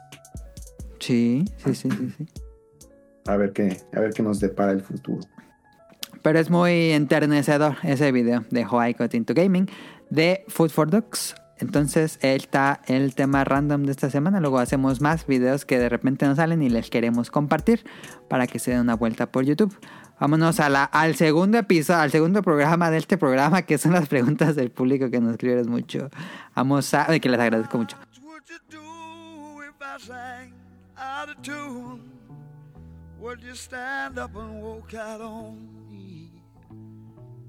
Lend me your ears and I'll sing you a song. I will try not to sing out of key. Eh, vámonos ahora sí a las preguntas del público. Nos pregunta Ela. ¿Nos vamos una a una si quieres, Caro? O, o yo le doy me? Ok. Una y empiezo una. empiezo ¿Empiezas con tú? Ela. Re- realmente no conozco o recuerdo muchos minijuegos de pesca, pero los que sí recuerdo y los que he jugado son Nier. Ah, Nier Automata tiene uno. Hades y Pokémon. Y es un buen añadido. Añaden otro estilo de juego o más cosas que hacer al juegos. Saludos y excelente fin de semana. Muchas gracias a Ela. Le toca acá. Dice Andy, para los invitados, porque el staff no come carne. jejeje. ¿Cuál es su platillo favorito con pescado? Es buena pregunta, ¿eh? A ver, o Jun Efestomar. Y Efestomar. A mí me gusta mucho la mojarra enchipoclada. Esa cuando vivía en Veracruz me gustaba mucho. Y había un pueblito que se llamaba San Julián que se dedicaba únicamente a la pesca y preparación de mojarra. Y la última vez que fui me dijeron que se inundó en un, no sé si hubo un huracán o qué hubo, se inundó y se perdió esa ciudad, bueno, ese pueblito. Ah, su madre. Y pero esa me gusta mucho y a veces mi mamá me preparaba filetito empanizado y ese también Ah. me gusta mucho. Pero en Japón, pues sí comes pescado, ¿no? Ah, sí, pero pues que, o sea, pues como sushi. Este, a mucha gente le gusta el sashimi, yo prefiero más el sushi, sí me como también el sashimi, pero me gusta el sushi, pero así mi platillo favorito con pescado, pues esos. Ok, ok. ¿Tú, Omar? Con pescado, pues, digo, el de lo, del, mi favorito yo creo que es uno que hace mi papá. Ah, Se llama chicharrón de botete. Que es, el botete será como que pez globo. ah. Esa está bien buena esa madre. Pues sí, es como, pues como comer, pues sí, pez hecho chicharrón, o sea, bolitas frito así, para hacer Ah, ya, ya, taquitos. ya, ya. Aquí, ¿qué? Eh, igual creo que por lo mismo, el sabor te digo que es muy rico, pero eh, sí es cara esa madre. Aquí. No, no muy seguido lo hacía, pues, pero cuando lo hacía lo preparaba muy rico. Y decía que no, quiero más, hasta crees, güey, sí. Suena, suena nomás, muy gourmet. Sí, eso es lo que más me gusta a mí, pero nomás que hace mi papá. Ok, ok. Chíquele, Car. Dice: Mis favoritos son de Jack and Daxter, Twilight Princess y Tree Houses. Un Zelda hecho y derecho necesita un minijuego de pesca. Ojalá en Bre- Breath of the Wild 2 exista algo así y no como cavernícolas con bombas. Es lo que dijimos. por dos. Andy, por dos. Eh, ¿Han pescado en la vida real? Cuando tenía como 13 años fuimos a, a pescar en familia a la Marquesa en el Estado de México. Estaba muy ilusionada porque pensé que sería como Zelda. Pero supongo que no le gustó la experiencia. Cuando vi a mi pescadito desangrarse me puse triste. Ay, ¿ven? Es que no soy la única. A ella tampoco le llegó el correo. Pues sí, ya dijo eh, Festo Omar que, que, pues él tiene mucha experiencia pescando y también Rion no tiene tanta experiencia, pero sí ha pescado. Yo nunca he pescado. Más que ese jueguito mecánico que me acuerdo que tenía juguete que era una cosa que le dabas vuelta y, y con unos imanes pescabas a los pescaditos. No sé si se acuerdan de ese juguete. Sí, sí, sí. Sí. Yo sí recuerdo. Estaba chido ese juego. Eh, nos dice Jesús, creo que mi minijuego favorito de pesca tiene que ser Red Dead Redemption 2. Pescar los, los peces legendarios, sentirte libre en el paisaje del juego y ver cómo se tragaban. La gran carpa al mejor pescador de Estados Unidos no tiene precio, todo lo deberían de jugar. Fíjate, yo jugué ese juego y no fui fan de Red Dead Redemption 2, pero como no fui fan del juego, me lo acabé lo más posible. Nada, me fue a hacer la historia principal y ya nunca hice pesca. Me faltó eso en ese, en Red Dead Redemption. Dice, van mis preguntas para el TAF invitados. ¿Papas a la francesa o papas fritas de bolita? ¿De bolita? ¿Cómo será? ¿Papas a la es- francesa de bolita? ¿Papas a la francesa o papas fritas de bolita? ¿Pero cómo que de bolita? que conozco son. Aquí de repente venden buffets? como unas hash brown, pero pues no. No, ¿No son planas, sino como en bolitas. Son las únicas Ah. que conozco en bolita. O no sé si se refiere a las de gajo, tipo macpatatas. Puede ser esa como, como hash brown que las hacen bolita y la fríen, ¿no? A lo mejor. ser. Pero no son muy comunes tampoco. Bueno, no, no, no. no, no son muy comunes. Capaz de No, pues a la gajo, dice. francesa. A la francesa. Si es gajo, yo prefiero gajo. ¿Ok? Sí, las Mm, patatas. Sí, ¿no? Sí, yo también preferiría gajo entre francesa. Francesa Eh, y gajo. Sí, prefiero francesa, ¿eh? Toma. Es que también depende cuáles. De McDonald's. O sea, si me ponen unas gajo de Domino's o unas fritas de McDonald's, prefiero las francesas de McDonald's. Yo el algajo. Igual, papas belgas. Eh, dice, ¿cuál es la mejor marca de picante para botanear en la comida? Aquí la tengo, mira, tengo una salsa picante San Luis, contenido neto 490 gramos. Es una botella blanca que parece de cloro, pero es bien rica esta salsa. Pero para la comida no. Pero para botanear, Sí. ¿Cuál, la San Luis? sí, la San Luis. Pal palomita, ya te seguí la onda y está buena, ¿eh? Sí, para palomita. Perra buena. Para palomas están buenas. No se vayan con la finta, no es un limpiador de estufas el bote. es No, salsa. ajá, es que sí parece limpiador. Pero para churritos, Don Vasco. Sí, por mucho. Pero para papas, la botanera. Botanera es buena, sí. ¿Mm? ¿Cuáles son tus recomendaciones, Omar? ¿Salsa? Ajá. La local, Valentina. ¿Sí eres fan de la Valentina? Sí. Ah, de aquí, de Jalisco. Y Rion creo que también es fan de la Valentina. Sí, top tier, secundio. Oh, esa madre, te- no, o sea, no. Horrible. Dice, si se fueran del país por un largo periodo de tiempo, ¿qué es lo que extrañarían más y qué es lo que menos extrañarían? Pues creo que fácilmente todos podríamos decir que lo que más extrañaríamos es la comida. Sí, ¿no? Sí. Y lo que menos extrañarían, pues es la inseguridad. Sí, coincido. Yo es lo que yo diría. Ok. ¿Cuál? em, ¿A cuántas horas equivale su backlog en la actualidad? No manches, no sé. No, pues ya. No, sí está muy difícil esa pregunta. Estoy haciendo el plan a, a la viejita como que está ahorita en el video. Ah, dice, ¿qué opinión tienen de los minijuegos que son su propio mundo en el juego principal, como el juego de Blitzball en Final Fantasy X? Pero los Yakuza tienen muchos, o sea, que son su propio juego, podrían hacer un videojuego de eso.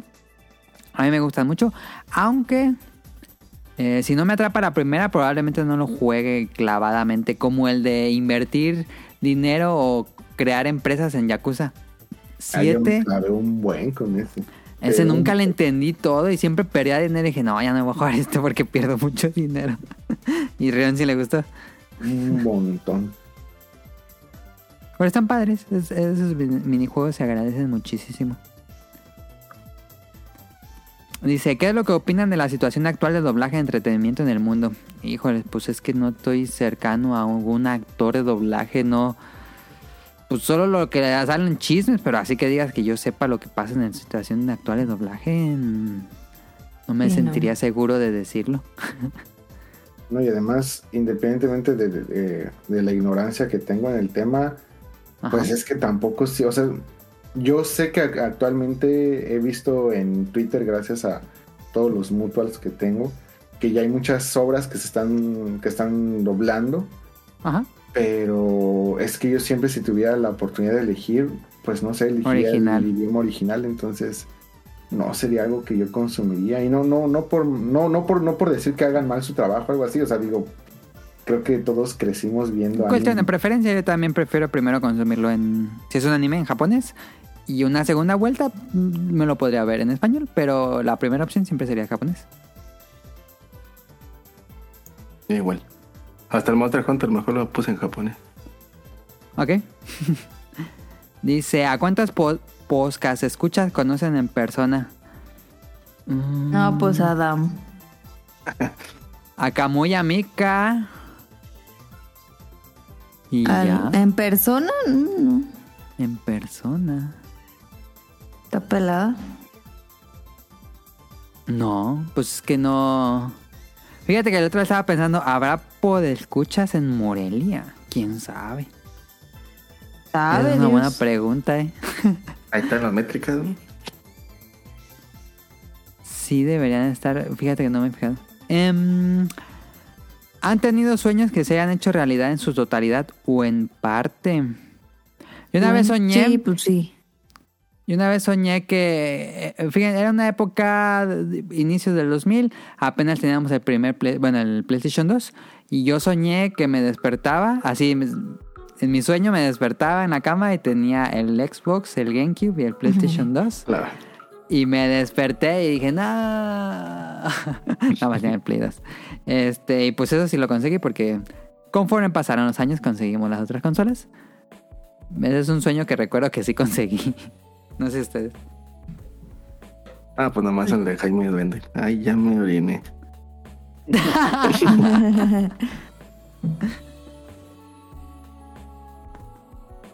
Yo soñé que iba a Japón y literal se cumplió. Digo, o sea, no, no fue igual, pero una vez tuve un sueño muy similar al lo que estábamos platicando ahorita, que según yo visitaba como el acuario de ¿cómo se llama?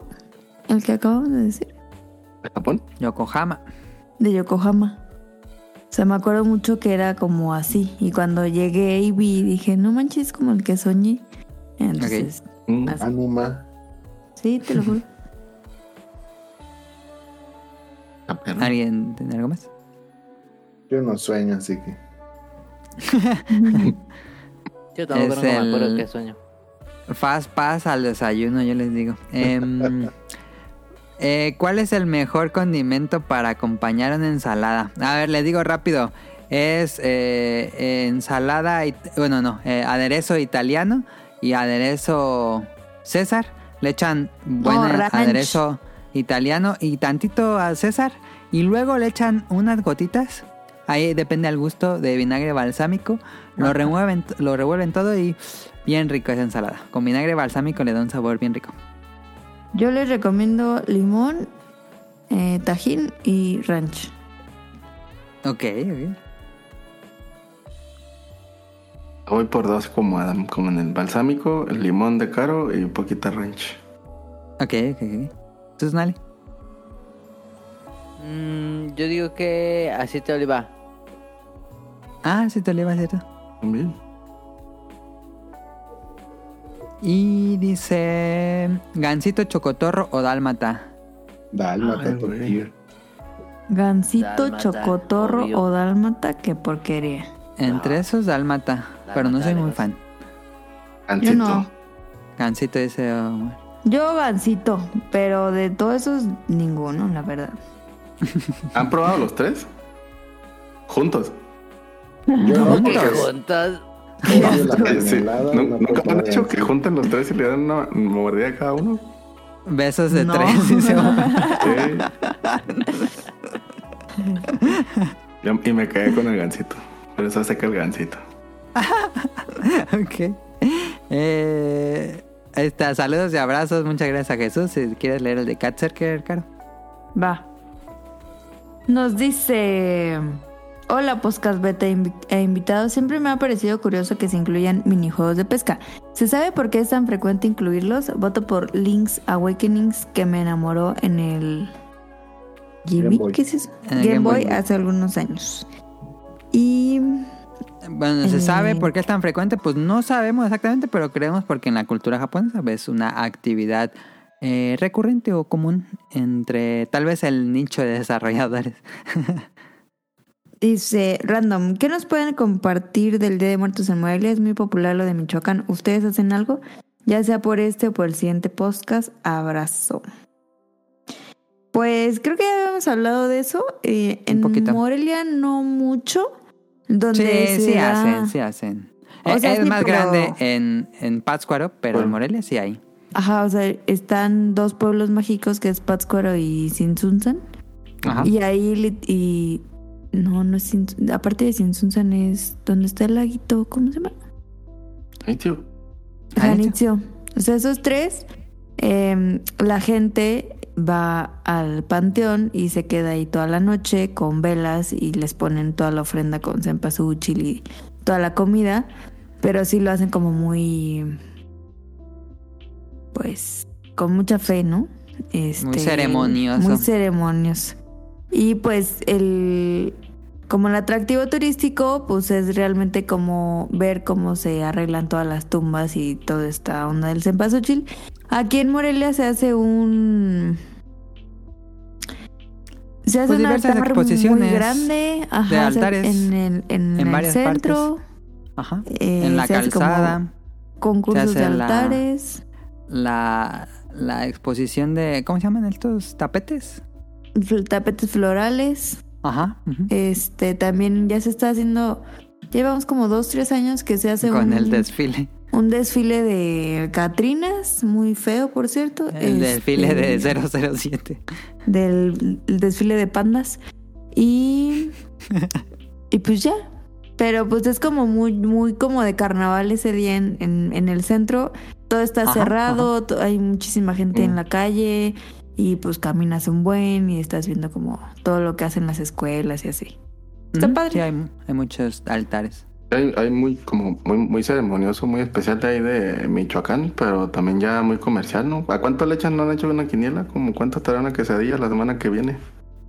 No mames, sí está ridículo los precios como cuando estafaron a Daniel. No, pero como en Pátzcuaro se mamaron, la neta. Sí. 80 pesos la enchilada. Ahí va a estar más 180. caro la próxima semana. Le No, van a agregar un cero. Eh, pero sí, ya, ya se convirtió en este espectáculo pues casi internacional. Está lleno, ¿eh? Se llena como de un año antes. O sea que no hay lugares en... Ajá, en hoteles. sí, son de ahí, pues, pero si alguien de fuera que lo haya intentado, no, no hay dónde Lo- que te quedes. Lo que Sí. pasa aquí no es tanto por eso, sino que hoy, hoy 23, casi siempre desde la semana del 20 hasta el primero, 2 de noviembre, empieza el Festival de Cine aquí en Morelia, Ah, que también. jala a muchísimo turista y extranjero y así. sí. Entonces, todos los, ajá, todos los hoteles del, del centro se llenan Se al llenan. full desde un mes antes, pero es por el festival, no tanto por el, Y luego, pues aparte, aparte el... ajá. O sea, si no estuviera lo del festival, a lo mejor sí podrían conseguir un hotel para esos días, pero para, o sea, por lo del festival se ocupan. Es que como siempre está lleno. Pues deberían de recorrer el festival. Bueno, es el que deja más dinero, yo creo. Sí. Em, Que caben el día de muertos. y ahí está, Katzerker. Roll nos escribe juego- juegos en los que me envicié en los minijuegos de pesca. Fable, ah, no me acordaba que Fable tenía. Breath of Fire 4, Red Dead Redemption 2, Harvest Moon Back to Nature y en el Animal Crossing de Switch. Saludos a todos, saludos a Roll del Volvancast. Saludos. Toca Jacobo Jacobo. Jacob. abajo de Roll. Ah, Jacobox. Pesqué mucho en Harvest Moon también, en Nier Auton- Automata y Final Fantasy XV, 15. pero mi favorito es la pesca de Link's Awakening. Muy bonita porque cambia a 2D la, vista. Y la nostalgia, sí. Y dice Aline, hola, ¿qué tal los minijuegos de pescas en Zelda, Ocarina of Time y Link's Awakening son mis favoritos? Mis preguntas son, ¿les gusta el pescado? Pues Sí. este, a Efesto María Rion creo que sí. Sí, mucho. Me gustan no todas las preparaciones, pero sí, sí me gustan. Dice, ¿han probado el pescado zarandeado? Sí. ¿Te gusta? Sé cómo es. Pues arandeado. Mm, Zarandeado. Agarran y lo menean y lo Ah, qué tonta. No, o sea, lo abren así completo como mariposa y lo... Se hace... Bueno, se acostumbra ya que se hace a las brasas como un asador de carbón. Ah, ya. Se abre mariposa y se humecta con... Bueno, ya le ponen que eh, mostaza y mayonesa es lo más común que le ponen. Y se... Ah, ya sé cuál es, ya sé cuál es, ya sé cuál es. Y ya se le ponen las verduras y las salsas y eso. Empapelado en como en aluminio envuelto después. Ajá. Y está muy rico. Bueno, a la gente que le gusta pues el pescado. oh, está muy rico. De lo más rico Ah. dicen que de ahí de, de Nayarit. ¿eh? Como el original, según se pelean, que puede ser de ahí. Ah, es de Nayarit, no sabía. Dicen. que Es un Que pleito. ahorita ahí. le va a llegar el huracán, pero. Este, si pudieran ir a pescar a cualquier parte del mundo, ¿a dónde irían? Ay, nunca había pensado eso. A ver, esa es buena pregunta para Hefesto porque. Pues él sí pesca. No, no sé, se me hace como. Mm,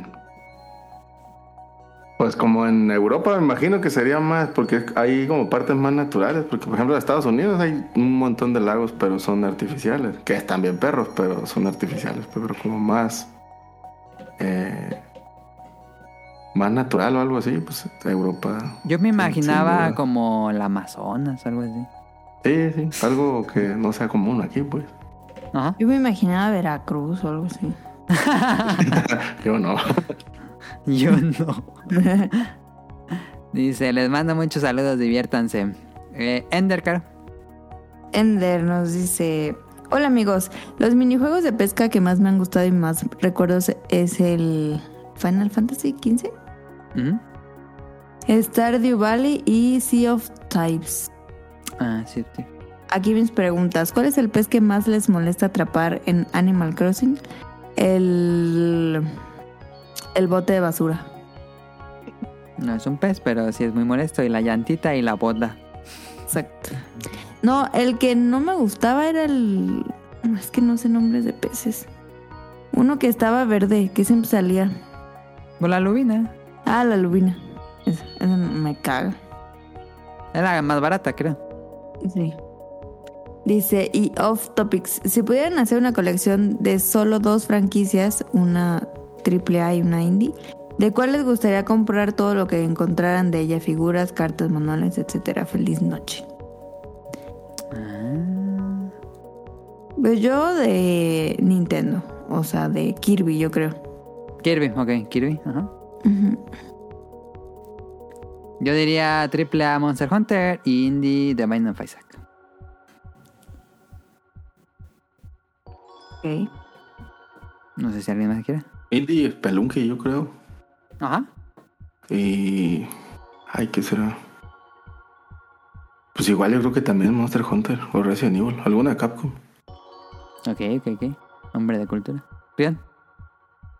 Híjole, es que yo creo que es la pregunta más difícil que me han hecho en los últimos tres minutos.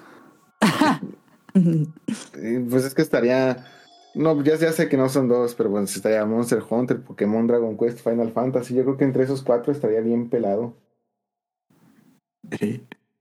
Y hasta en una de Estás esas. en un barranco. Ay, no. El Aya Goto Macaulay Culkin.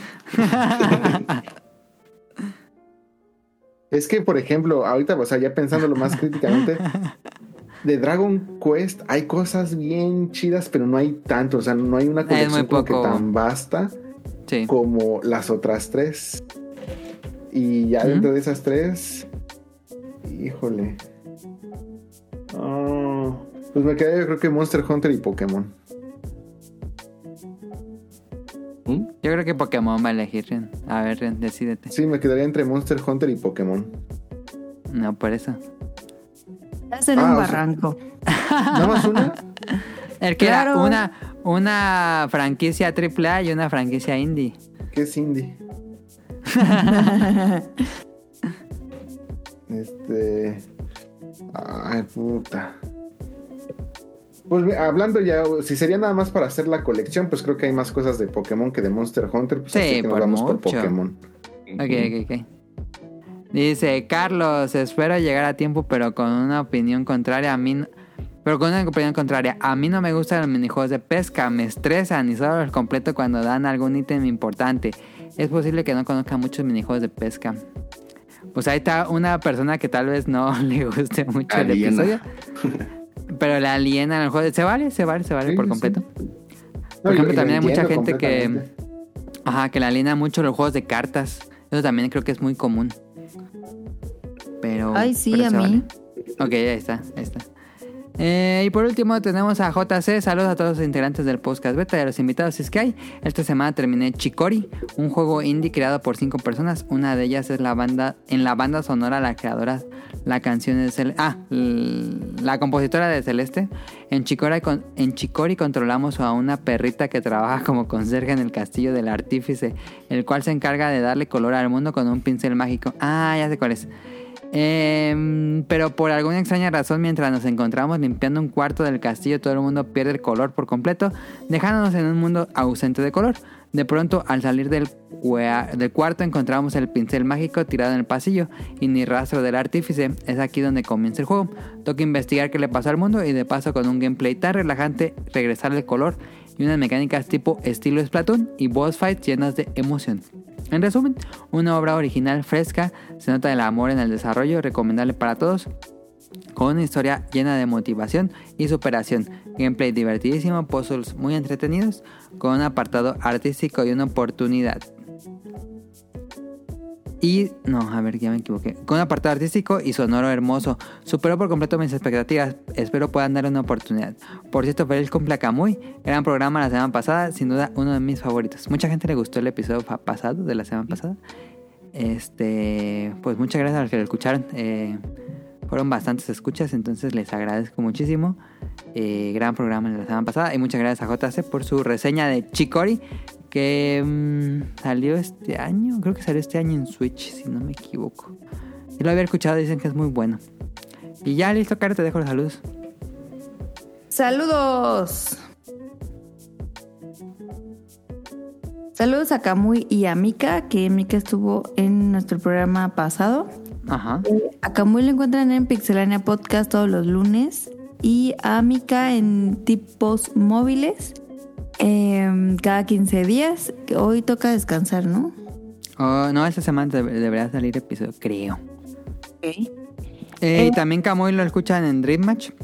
Ok. Digo, si les gustó lo que dijimos de Chains of Match, hemos eh, he estado grabando con César y Camuy un programa que se llama Dream Match y hacemos uno que se llama Chains of Match, que es un podcast chiquito como de media hora dedicado al episodio de la semana de Chains of Man, que lo hacemos semana a semana por si lo quieren escuchar. Ok. Tal vez. Saludos a Nao, a Radcliffe y a Manu, el productor del Bolo Bancast. Eh, ellos lo ven en el Bolo Bancast todos los viernes como a las diez y media. Saludos a Ryun Jun hasta Japón que está con nosotros y pues muchísimas gracias por conectarte y por el tema, porque esta semana no teníamos tema. No, hombre, gracias a ustedes y pues ahí ojalá que haya gente que les interesen ya sea los videos que eh, sugirió Tonali, Mili o una servilleta y este pues hay más en la lista, hay todavía mucho más, entonces pues también coméntenle a Mili si les agrada el tema para que pues Ajá. desempolvemos los demás y si Los no pues ya dejarlos ahí enlatados. Y ir seleccionando nuevos. Y Sí, si sí, les llama la atención alguno, pues ahí pónganos, es- no, no sé cómo, no sé qué me- mecánica sugieran para compartirlos o algo así, pero pues si les llama la atención, pues ahí mándenos un tweet Ajá. y con gusto se los pasamos. Sí, sí, sí, sí, sí, sí. Gracias por invitarme también, los quiero mucho. No, al contrario. Y sí, fue. Esta semana estuve bien ocupado y no había hecho el guion hasta el viernes por la noche. Y dije, no, le voy a decir a Rion si quiere hacer el de pesca porque no se me ocurrió otro. No, muy, Muchas muy gracias. agradecido y un honor estar aquí. Muchísimas gracias Jun. Te mandamos un fuerte abrazo hasta Japón. Saludos a Axel, a Heladito, él lo encuentran en, en la opinión de helado en, en Spotify. Tiene podcast cada dos días a la semana, ¿no? Ajá, siempre se le ve acá el lunes y viernes. Ok. Saludos a Sirenita. Ella está en Twitch como... Ajá, hace streams. Eh, um, Petit Mermaid, perdón. Es que se ponen muy difíciles. Pet... A ver, le voy a poner aquí. Porque se... Petit... Petit Mermaid en Twitch y nos acompañó la semana pasada hablando de pues videojuegos. Saludos a Rob Saints, a Jacobox y el Cut. Muchas gracias por tus preguntas y comentarios. Saludos a Jesús Sánchez, también muchísimas gracias por su feedback. Saludos a Lynn, eh, te mandamos un fuerte abrazo. Nos la pasamos acompaña. increíble en el programa pasado. Y eh, gracias por tu pregunta. Saludos a Festomar, que aquí está.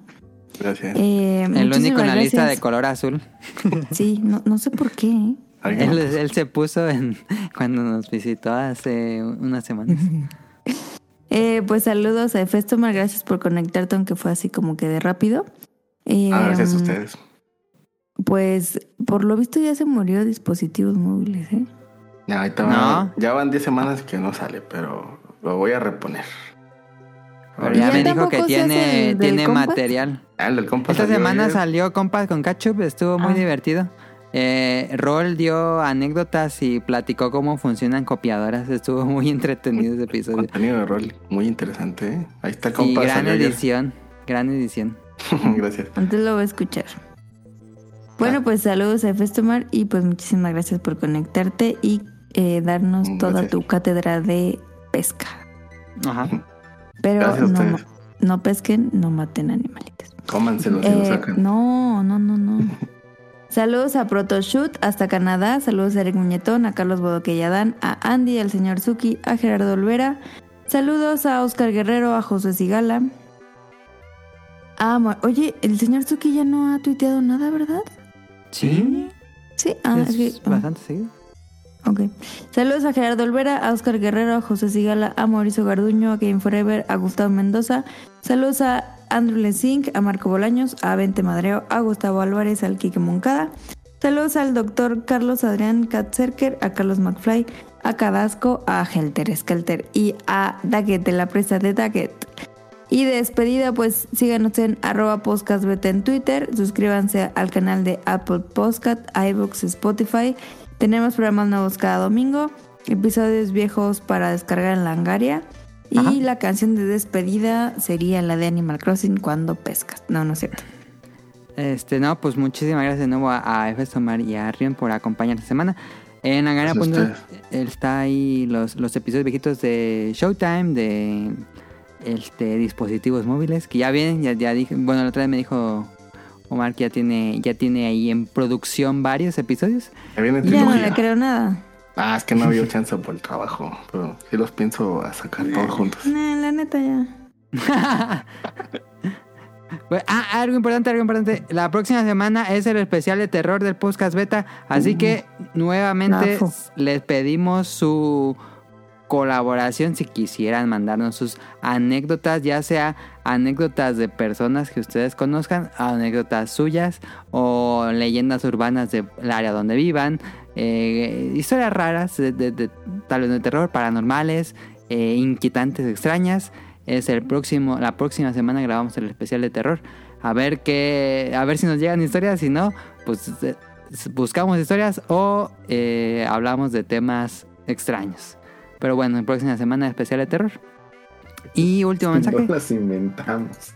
Si no las inventamos Como también. Daniel. Te voy a mandar una Este. historia. Ok, ok, ok. Hay un podcast que se llama Dispositivos y desapareció. Y también quería decir, eh, estuvo padre el de Orígenes de la semana pasada, pero as- eh, estaba pensando que está eh, abierta la posibilidad de hacer más programas de Orígenes. Si, algo, si alguien quisiera participar en estos programas de Orígenes y que nos cuenten como su primera historia de cómo conocieron los videojuegos, pues nos podemos hacer a futuro para seguir haciendo programas de Orígenes. Entonces, eso es todo por nuestra parte. Nos vemos. Muchas gracias a Caro, a Tonali, por supuesto a Rion y a Festomar. Esto fue el podcast beta 581. Nos vemos. Pasen una excelente semana. Hasta Bye. Dios. Bye. Bye.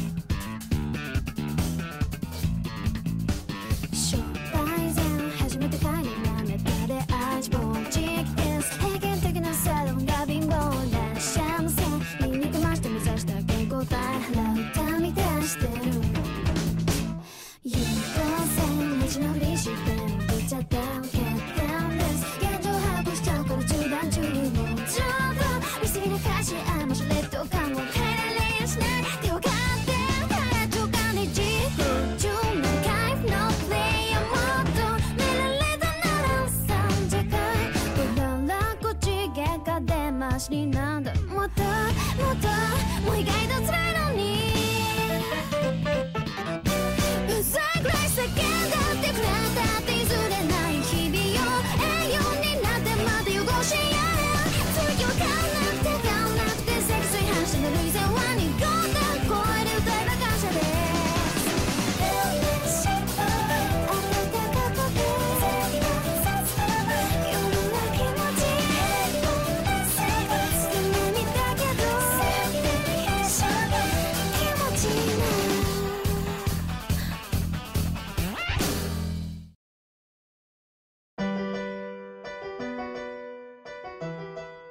Pues olvidé, la semana pasada les tenía historia del hospital, pero ya no se pudo contar. Pero hoy tengo una mejor. Hagan de cuenta que, Siempre dice Que hagan de que- cuenta. que teníamos que hacer un, un simulacro de bomba. De, o sea, de que llamaran, de, o sea, llamada de extorsión de bomba. ¿no? Ok. Eh, yo dije como, oaxaqueña. Órale, qué padre. La verdad es que nos dieron una, como tipo un zoom de lo que se iba a tratar y así, pero pues yo no, no lo escuché. Entonces, pues dije, pues, ah, no creo que esté difícil. Eh, y pues me perdí toda la explicación. Chava, chao. Y bueno, entonces eh, vino el de seguridad y pues ya nos dijo más o menos el protocolo y todo. Y se supone que días anteriores habían llevado una hoja que se llama hoja amarilla, que viene que son datos que tienes que llenar cuando tú recibes una llamada de ese tipo. Y habían, se supone que habían llevado las hojas a todas las centrales de enfermeras y a todas las partes donde se podía recibir una llamada así para que, eso, como protocolo. Ah, órale. Entonces me dijeron, mira, tú, te, te- tú tienes que llenar esta hojita y, y tú tienes que... O sea, haz de cuenta que se iba a hacer la llamada falsa, y pero yo tenía que estar cerca ahí de la enfermera para checar cómo contestaba y cómo reaccionaba y así. Y el de seguridad iba a estar por ahí, para que por si había algo, pues que no se preocupara. Entonces, pues ya no. Digo, eso no me pasó a mí porque yo era la del piso 7 y mi compañera era del piso 6. Pero yo también andaba ahí como viendo porque primero le hicieron el de él y luego el mío. Y como yo no sabía nada, pues quería ver cómo era. Entonces, pero ese simulacro claramente solo lo sabíamos nosotros. Nadie más sabía que se iba a hacer. Qué bien, qué bien. Porque pues dije, no, pues es que pues para, sab- pues para saber bien cómo van a actuar, ¿no? Y, y sí les hablaban y una, una de seguridad se pasó, o sea, se hizo pasar como que estaba llorando y pues habló así toda alterada, ¿no? Entonces, pues yo estaba ahí como, a ver cómo es, ya suena el, eh, suena Está el como el teléfono. episodio de Office. Eh, El del incendio. dice, Suena el teléfono y ahorita el hospital está full, o sea, está súper lleno. También a- aquí en Perra se le ocurre hacer eso cuando tienes el hospital full, pero bueno. ¿Por qué no avisaron que habían estrenado una máquina de electroshock nueva o qué? Entonces, este, pues había gente, aparte en el 6 es piso de cuneros, o sea, de bebés. No, hombre. Entonces había pues un buen de pues de, de familiares que estaban viendo a los bebés cómo los estaban bañando y así, que estaban esperando. Había gente ahí en la sala de espera, en la central de enfermeras, había algunos cuartos abiertos, o sea, había un buen de personas. Entonces entra la llamada y, y la enfermera contesta y se asusta y grita, ¡Una bomba! Y entonces así, ¿qué pedo? Y entonces pues ya tuvo que salir el de seguridad que estaba como escondido. Dijo, no, no, no, es un simulacro, es un simulacro, tranquilos, tranquilos. Entonces todos los, los familiares así de, ¿qué? Y ella, no, eh, no se preocupe, señor, estamos haciendo aquí un simulacro. Este, la compañera no sabía, pero todo bien, todo en orden. y pues yo la verdad me reí mucho porque pues Contesté el teléfono y fue como el audio de TikTok que le hablan los narcos. Y se supone que en la hoja que yo tenía que calificar, o sea, que se tenía que calificar, pues era de que guardas la compostura, eh, escuchas toda la llamada, haces las anotaciones, no marcas al 911. Entonces esta morra hizo todo lo que no tenía que hacer, o sea, gritó así, ¡Una, una, llamen a la policía! Y yo de que... Y pues ya tuvo que salir allá. el de seguridad. y, No, no, no, no, no, disculpa, no disculpa. Y pues, pues la gente se sacó de onda. Y pues fue muy divertido. Pues sí, Y ya, estuvo divertido. esa fue la anécdota de la semana. Va que va.